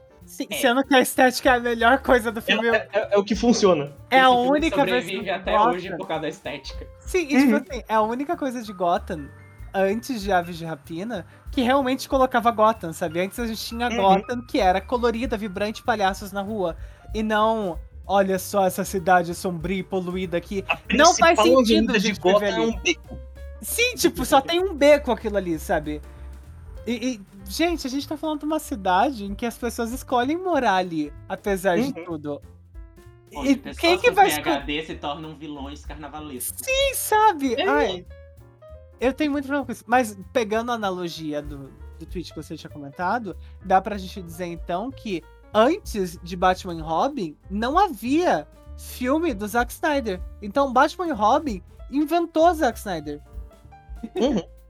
e aí? Eu posso pegar qualquer argumento e transformar no que eu quero, já que ele consegue fazer isso. E uma coisa que eu acho interessante desse tweet em específico é que óbvio, ele, tá, ele tá colocando o Zack Snyder como, num pedestal gigante. Que ele é o que as pessoas toda hora falam que ele é o blueprint de toda Hollywood.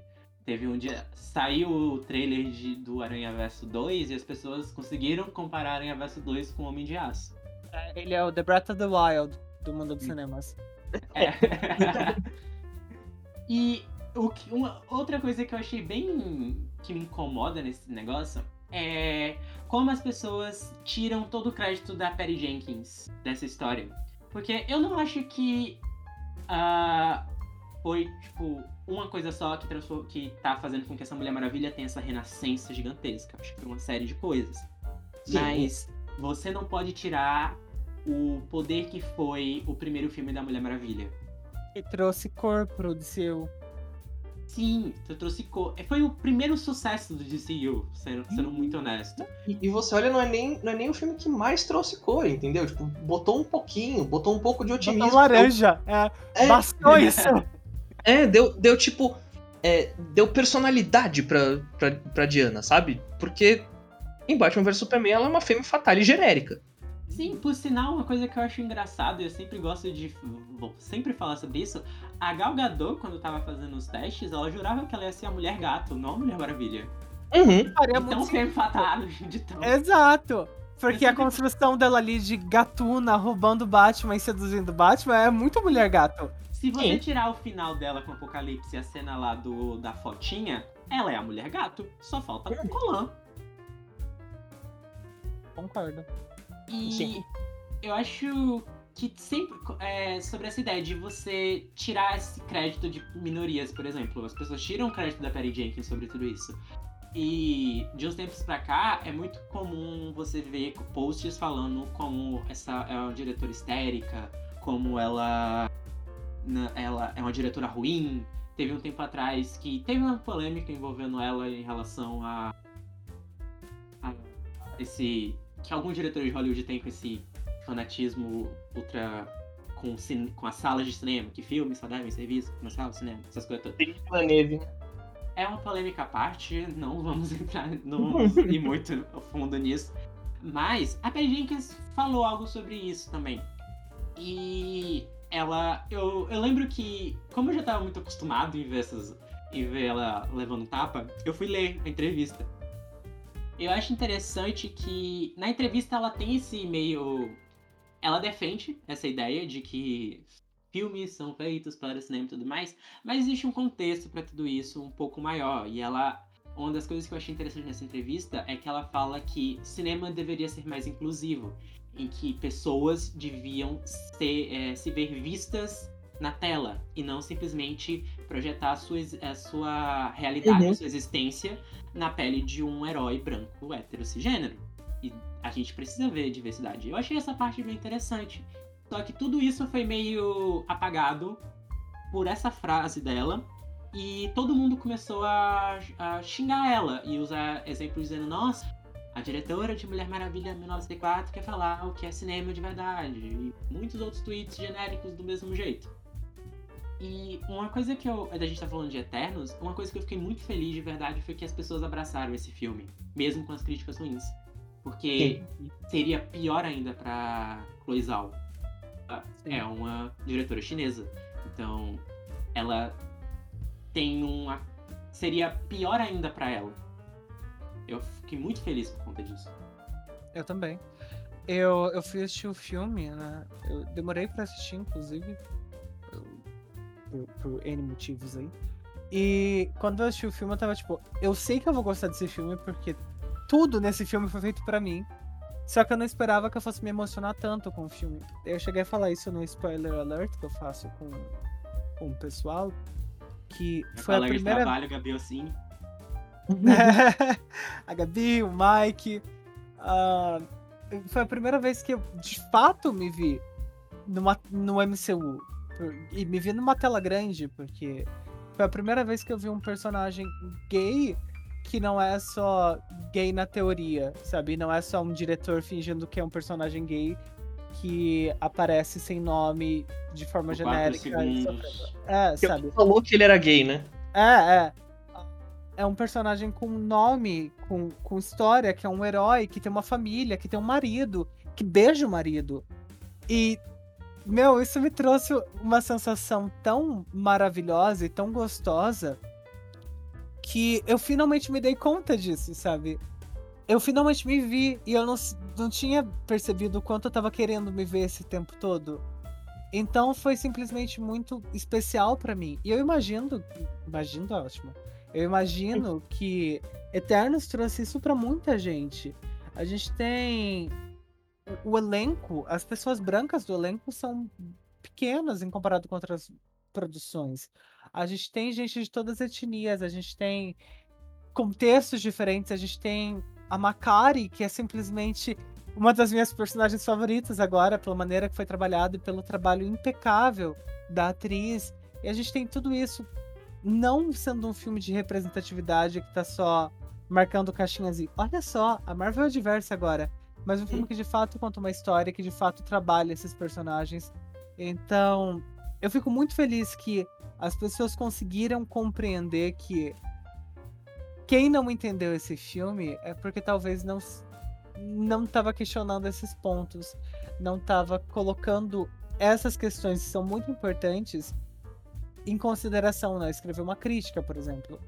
E eu só fiquei muito satisfeito com todo mundo, todo mundo da minha bolha, né? Porque não foi todo mundo. Uhum.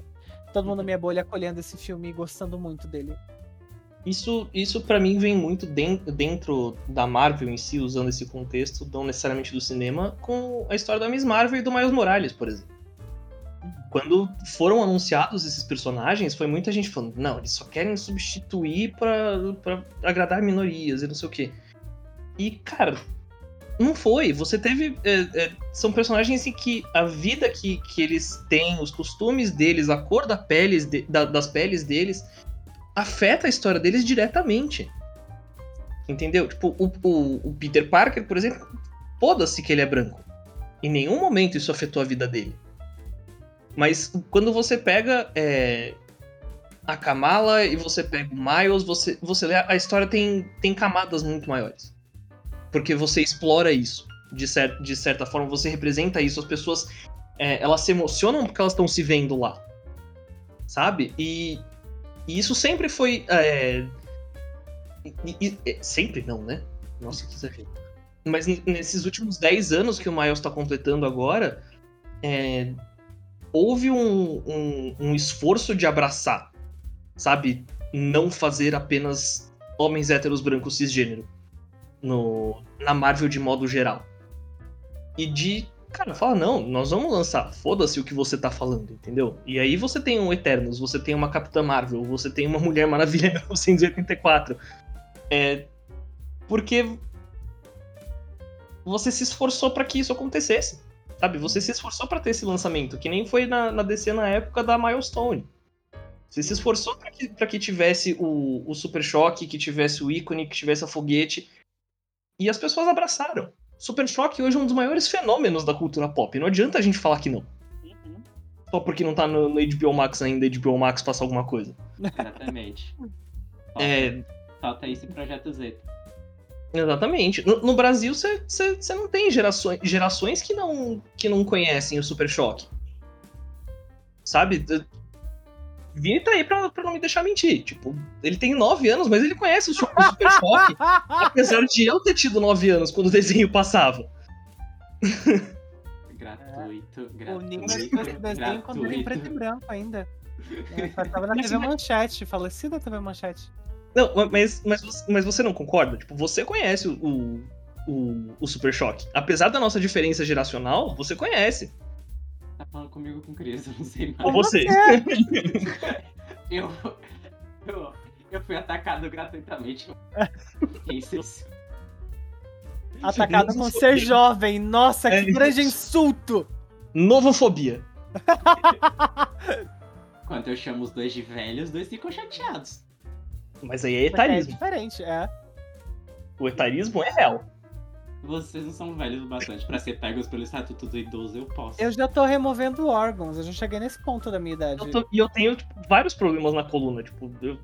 Viu? Clinicamente eu sou velho. Eu sou clinicamente velho. Ah, tá. Você pega o fígado do Nico, já, já tá ferrado. Uma pessoa de idade, né? Falo nada. Por favor, ignore toda essa parte. Ignora não, ignora não. Mas, mas é muito verdade tudo isso que vocês falaram da, da questão de representatividade. E é sempre bom reiterar que. Eu sempre tô, tô falando reiterar isso. Mas é sempre bom falar que representatividade dá dinheiro. E Sim. isso é um ponto importante de se analisar, porque as pessoas acham que esses filmes. A gente, indo pra bolha de super-herói, que é uma questão um pouco mais fácil de se analisar, esses, é, essas produções dão dinheiro. Eu acho que um, um grande exemplo de, de produção que é diversa e que as pessoas acham que fracassou, mas na verdade, muito pelo contrário, foi Aves de Rapina. Uhum. E que foi um filme muito barato. Foi 800 milhões. Eu, eu peguei os números. Foi 800 milhões. O filme, bilheteria total, foi 200 milhões. Ele conseguiu arrecadar. Mais que o dobro. Eu fiz o cálculo pra ver se era mais que o dobro, porque eu sou de humanas. Mas, não só isso, como o filme foi um grande sucesso no streaming. Só que. E um grande sucesso na cultura pop como um todo. Exatamente.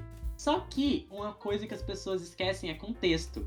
E Aves de Rapina foi um filme lançado um mês antes de todo o colapso mundial. Antes da pandemia. Lançou em fevereiro. A pandemia começou real oficial na segunda semana de março. Então, assim, mesmo que esse filme tivesse tido. Mesmo que a Warner tivesse segura pra fazer qualquer outra coisa, eles não tinham previsão do que fazer. Tanto que todos os filmes da DC que, fo- que estão sendo lançados até. foram lançados até agora, são produções que já estavam em desenvolvimento. Uhum.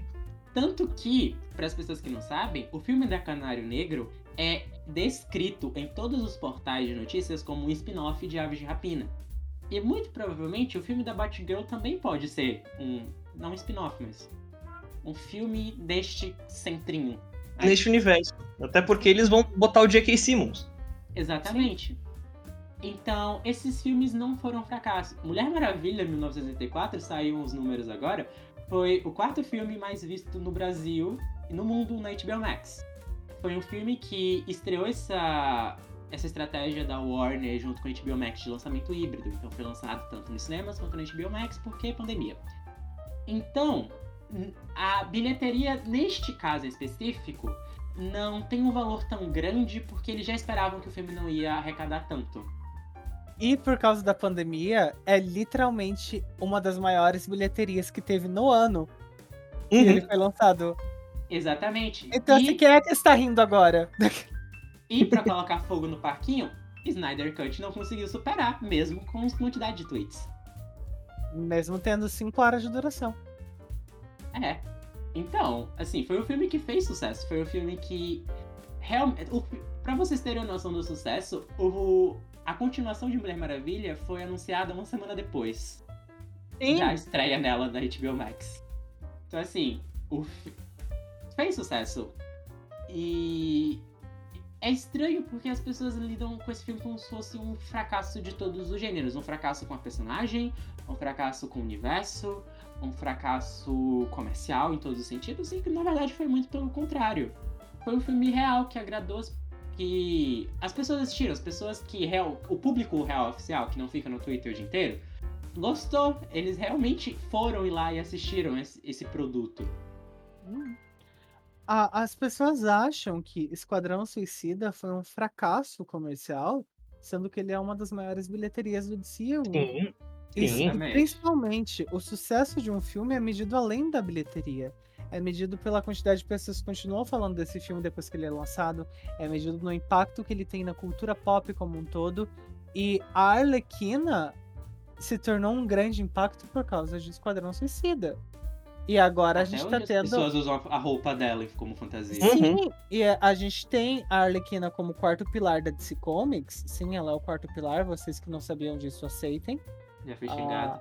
Ah, porque as pessoas não sabem que ela é o quarto pilar, mas agora vão saber. Jim Lee é- falou que ela é o quarto pilar, você vai aceitar? Tipo assim, Jim Lee e as vendas da HQ, sabe? Tipo, porque Realmente. ela literalmente bate ali com um Batman, sabe? Exatamente. Então. E as pessoas acham. Tá, deixa eu reformular isso de uma forma que não seja tão agressiva, porque ia sair muito agressiva. Na ingenuidade que algumas pessoas têm, as pessoas acham que comentários de Twitter são igual a mundo real, o que não é verdade.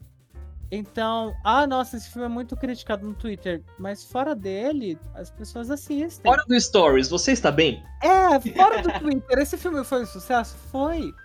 Porque a gente tem um bolha, o conceito de bolha social é muito real nesse sentido. E a gente tem uma bolha que tá criticando muito o negócio, mas meus pais não têm redes sociais. E eles curtem, eles dão dinheiro, eles movimentam a economia nesse sentido. Assim Uhum. como a grande sociedade. Então, às vezes a gente tem um público muito barulhento que não representa, comercialmente falando, a maioria. E mais do que isso, não é tão curto. A vida de um filme não é tão curta a ponto da bilheteria do cinema justificar um sucesso ou um fracasso. Porque tem streaming, tem venda de produto licenciado, tem o impacto que ele tem na cultura pop, tem a trilha sonora, tem referências. É muita coisa que envolve o que faz um filme ser um sucesso ou não. E é aquilo que você falou. Representatividade em minoria dá dinheiro. Porque a gente tá cansado de não se ver. Então, quando aparece alguma coisa, a gente vai atrás. A gente assiste. E prova de que dá dinheiro é que continuam fazendo obras assim. E eu Hum. acho engraçado quando os nerdolas vão comentar que. Ai, nossa, mas essa empresa só tá fazendo isso porque tem interesse comercial. Gato. Gato não, porque eu tô forçando. Pessoa. Pessoas Toda também empresa- um pouco. É, sabe, tipo, criatura, toda empresa tá interessada em dinheiro. É capitalismo. Infelizmente, É. a gente tá Ó, nesse sistema. Seja Tipo, bem-vindo ao filmes- capitalismo, se você não É, sabia. nenhum dos filmes do Snyder foi lançado com, com, pela arte. É, pelo amor no coração por filme de herói. Cê- Até porque cê se acha- fosse. Você acha que, o- que, o- que os filmes dos irmãos russos foram lançados com, com a arte no coração? Oh, meu Deus. O Logan, nossa, o Logan é uma carta de amor aos fãs que foi feita apenas por causa dos fãs. Não foi. Não foi. Não, gente.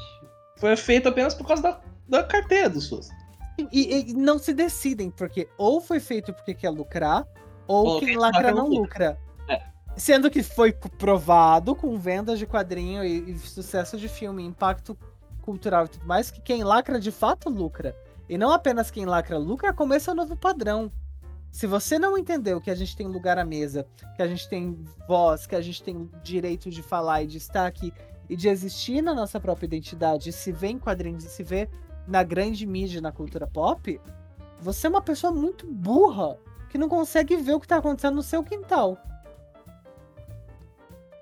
E desculpa, me exaltei Cris um pouco. acabou. Eu, não sei nem como, Não, como Cris seguir acabou. Exatamente.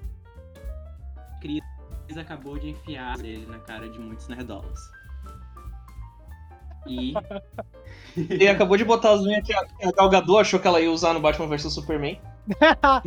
Gente, a unha da, de, de Batman, da Mulher Gato, tá tão lindo. Ai, eu tô vivendo só por causa disso. Eu gosto da, da Michelle Pfeiffer, que, que, tipo, Ah, foram improvi- que ela improvisa com, com The Dice. É, É- é The Dice. Alfinete. Lindo, lindo, lindo. Ai, essa Maravilhoso. filme é arte. Sim. Eu só fico meio Melhor filme de Natal da história. Eu só fico. É uma, é uma dúvida com- que eu tenho com todas as pessoas de unha grande, porque eu não tenho coordenação pra ter unha grande. Eu ia me machucar com muita frequência. Você se acostuma. Você se acostuma, tipo, de verdade. Ah, quando eu comecei a deixar minha unha comprida, isso quando eu tinha, sei lá, 13, 14 anos, eu me arranhava e eu batia, eu machucava pessoas, eu arrancava sangue de pessoas sem querer. Ah, só que você se acostuma e você aprende a. Foi sem querer.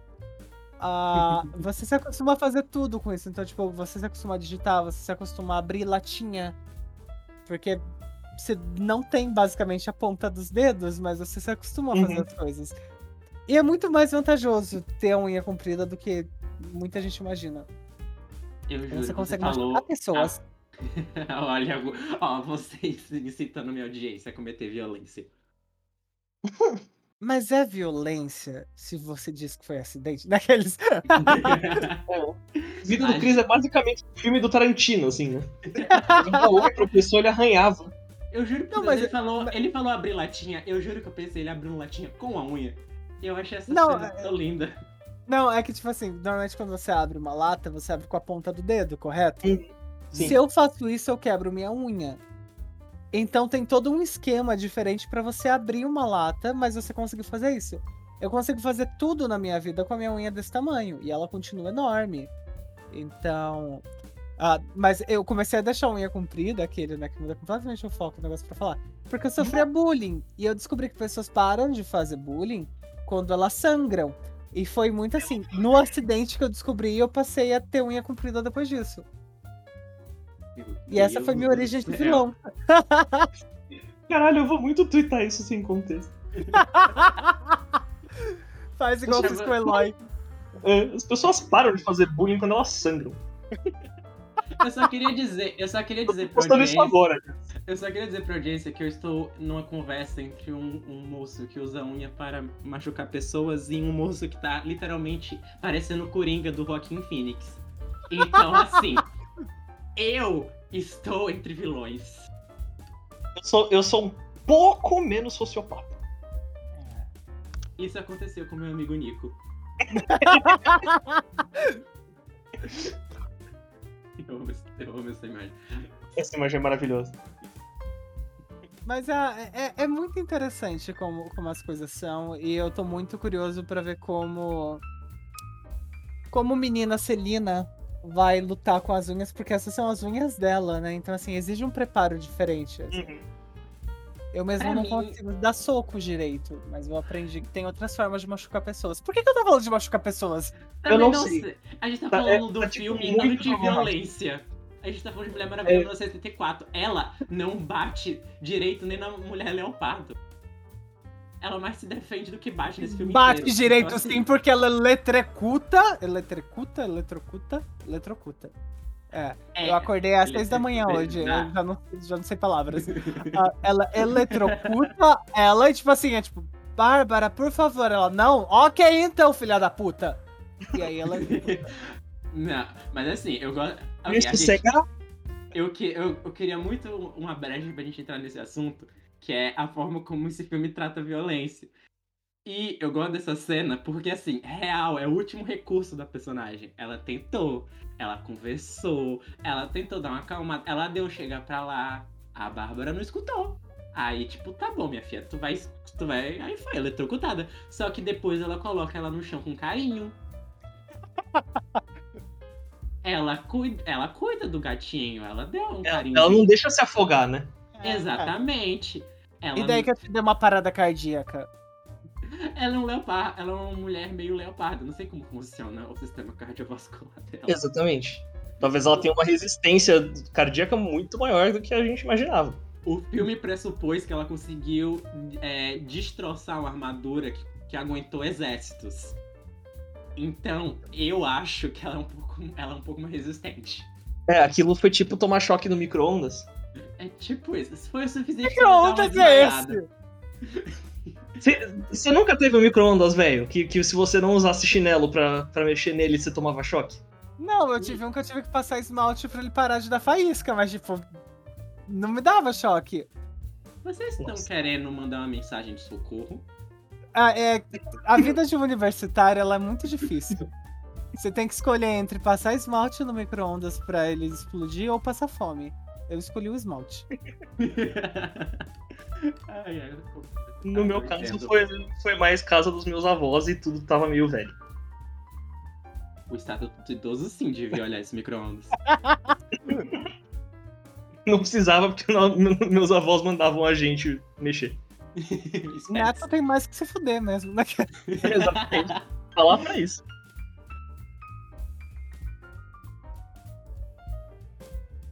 Então, eu acho que vocês estão falando demais. É, Eu acho, eu acho que vocês deviam já estar muito, muito felizes com, com o que vocês têm, sabe? Tipo, assim, caralho, eu me sinto mal só de brincar. edita isso, edita isso, Vini. Faz o, o Nico, faz um áudio disso. Faz o Nick Outright. ai meu Deus, eu vou fazer bullying com o coitado do Nico. Nossa, eu, Você eu me sinto mal literalmente só de tem gravado ele falando pra minorias calarem a boca e aceitarem. Não, fala que já tenho bastante. Existe uma conversa no Twitter que é eu, o Nico e o Cris Ratinho, que o Nico fala que não gosta de gays. Ah, é verdade, você odeia gays. Aonde? É, tá, tá confirmado. Foi o Poxa. nosso cancelamento, que foi o Nico is over party. Verdade. Você falando no mal de Venom 2. Ah, é. Que na verdade não, não foi literalmente nada disso. Eu só fiquei me perguntando o que tava acontecendo. Homofóbico! Aquela cena daquele filme brasileiro, você acha, tá batendo em mulher grávida! E vocês provavelmente não viram e não pegaram um meme, então. Pouco. É basicamente sobre como as coisas fora, ganham proporções muito maiores do que realmente aconteceram. Uhum. Sim. E é com esse cancelamento de Nico. Mais um. exatamente. Segundo cancelamento pela mesma brincadeira, sacanagem. e eu vou encerrando esse podcast antes que a gente comece a se alongar demais. E eu que vou editar esse negócio, então quem vai sofrer sou eu. Ah, Porque cinco horas não são longas demais, né? Exatamente, chupa Snyder. você vai dividir em quatro atos. Exatamente. Dá, dá pra dividir esse- isso aqui em dois episódios ou uns três, se duvidar. A quantidade de assunto que a gente tem, você pode fazer até drops que dá. É, Exatamente. Eu- eu- é porque o meu podcast não é aqueles que faz no YouTube em vídeo pra depois passar no negócio, porque seria Hum. muito bom. E eu acho que ninguém ia topar, porque tudo, a vantagem do podcast é você fazer. Pode, você pode ser feio enquanto grava podcast. putz. Porra, sério? É, Você não precisa Porra, ser ninguém me avisou! Eu tô aqui com perfume, maquiada, unha pintada, tudo. Eu juro por Deus que eu não sei se você tá brincando ou não. O, o Chris, o, completamente Hellfire Gala ali. É, sabe? Pô, por que, que eu colei strass nos meus peitos, então? Com lockhead assim no pescoço, que é o salão. Nossa lenha aqui, sabe? Pô, devia ter avisado, então, que podia ser feio. Mas, assim, já que a gente tá terminando, o Cris está completamente arrependido de ter aceito o meu convite pra fazer parte desse podcast. E se arrumado. É. Mas no final de todos os episódios que tem participações, eu sempre peço pros convidados fazerem um auto-merchan, dizerem onde as pessoas podem se encontrar e talvez, se eles quiserem, ah, uma sugestão de algo que eles podem consumir. Pode ser filmes, séries, quadrinhos, livros e tudo mais. Então, quem vai começar? Vocês despedindo O já? Nico. É, O Nico é mais velho. Eu sou mais velho. É, Putz. É. Bom, como eu falei no começo, é Nico Garófalo, do, do Omelete. Meus textos, artigos, listas. No, no momento eu estou completamente focado em Homem-Aranha e Gavião Arqueiro. Então, muito provavelmente é isso que você vai encontrar lá com o meu nome. É, mas para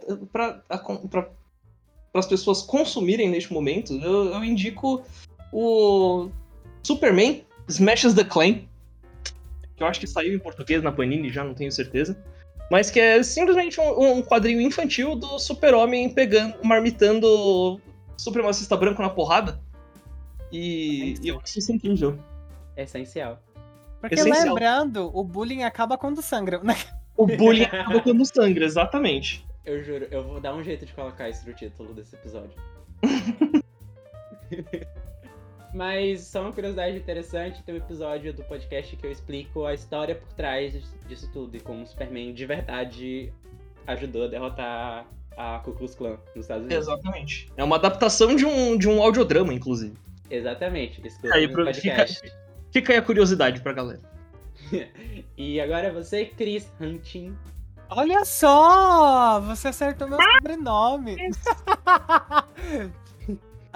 Eu sou o Cris Santin, eu sou editor e repórter da Legião dos Heróis. Você vai me encontrar falando sobre basicamente o que estiver saindo no meu turno, que eu falo sobre isso. E em geral eu costumo fazer listas e artigos de coisas que eu gosto, então quadrinhos, você vai ver coisas sobre minorias, militâncias e tudo mais, que é também o que está disponível ah, no momento para eu poder falar sobre. Ah, minhas redes sociais são arroba Cris com H, underline Rentin. E tem desabafos e surtos no Twitter e fotos sem camisa no Instagram. Então, se você estiver procurando alguma coisa, já sabe onde encontrar. Ele realmente fez automation. Meu bem, Ele fez um alto merchan mesmo. É, eu sou leonina. Se é assim, vocês podem me procurar no, no, no Tinder também. Não sei se. Infelizmente não tem como procurar no Tinder, mas eu tô lá. Arrasta o. Ambos essas pessoas incríveis, maravilhosas estão solteiras, então Vão E além de estar Chega- solteira, chega eu no uma vagabunda. É. Então, assim, fica aí a dica pra você, ouvinte. Meu amigo. Exatamente. Che- cheguem aí na DM. E de indicação, eu tenho uma indicação que foi minha paixão enquanto eu tava me recuperando de uma cirurgia, que é Hearts, todo. E os dois primeiros volumes foram publicados aqui no Brasil, acho que pela editora seguinte, se eu não me engano. Foi, foi a seguinte. É, e são enormes e estão em promoção agora, porque eles estão em alta. E eu super recomendo a leitura, porque são quadrinhos LGBTs que eu queria ter lido quando eu era pequeno, que faria eu me sentir muito menos esquisito e solitário e pecaminoso, sujo e todos os adjetivos ruins, porque ele realmente é uma história que aquece o coração e mostra que a gente existe, a gente é só pessoa, sabe? E, então, leiam Heartstopper, é muito bonitinho e chegou aqui no Brasil agora, então procurem. Hum, Eu, eu li o primeiro volume, é fofo, eu amei demais, eu tenho que ler o resto. E pra quem quiser me encontrar, eu só uso o Twitter mesmo, então é arroba marcos_vini01. Vocês podem também me encontrar no Terra, onde eu falo sobre praticamente a DC, só sobre isso. E o podcast que vocês estão escutando agora, tenham também esse projeto. E muito obrigado para todos que conseguiram escutar os nossos surtos até aqui. Um grande beijo a todos, tchau e até a próxima. Tchau, tchau. Boa noite.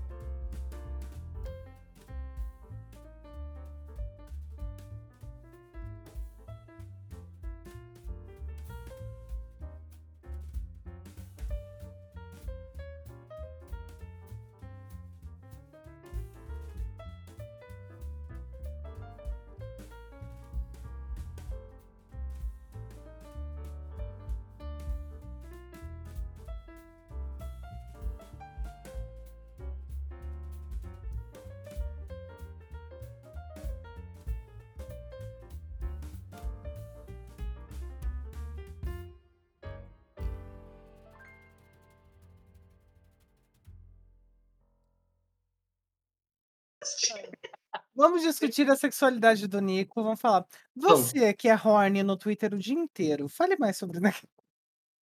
Esse assunto eu não quero entrar porque vai virar contra mim. Eu não quero assunto. Eu não quero entrar nele. O medo auto-exposed. Exato. O Nico já me... O Nico já te- teve uma hora que me mandou ficar. Vini, Eu te calma. Eu, eu te mandei pra Horny Jail, né? Foi. Acho justo, porque eu já mandei o Nico pra Horny Jail. Já. Calma. Então, acho que tá todo mundo aqui, menos eu, que eu sou uma pessoa muito pura no meu Twitter. Meu Twitter é PG13. ah, Eu sou um PG16. P- PG13, na maioria das vezes PG16, quando tem Henry Cavill. É só isso. É, o, o meu é permanentemente PG-16. Eu não faço a menor ideia do meu. Eu vou É colocar de- Acho que o seu é um 14. Eu acho que o seu é um 14. É. Eu, eu Nossa, mas se o assim. dele é 14, o meu é o quê? Classificação livre. Não é possível isso não, gente. Sabe? Eu sou jovem, eu posso.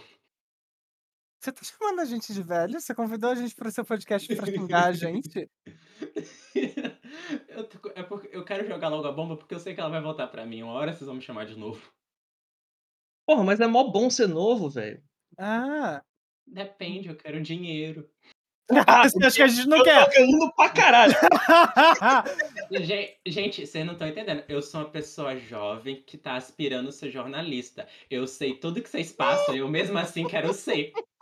É, é, você. o problema não é ser jovem, o problema é ser burro. É diferente.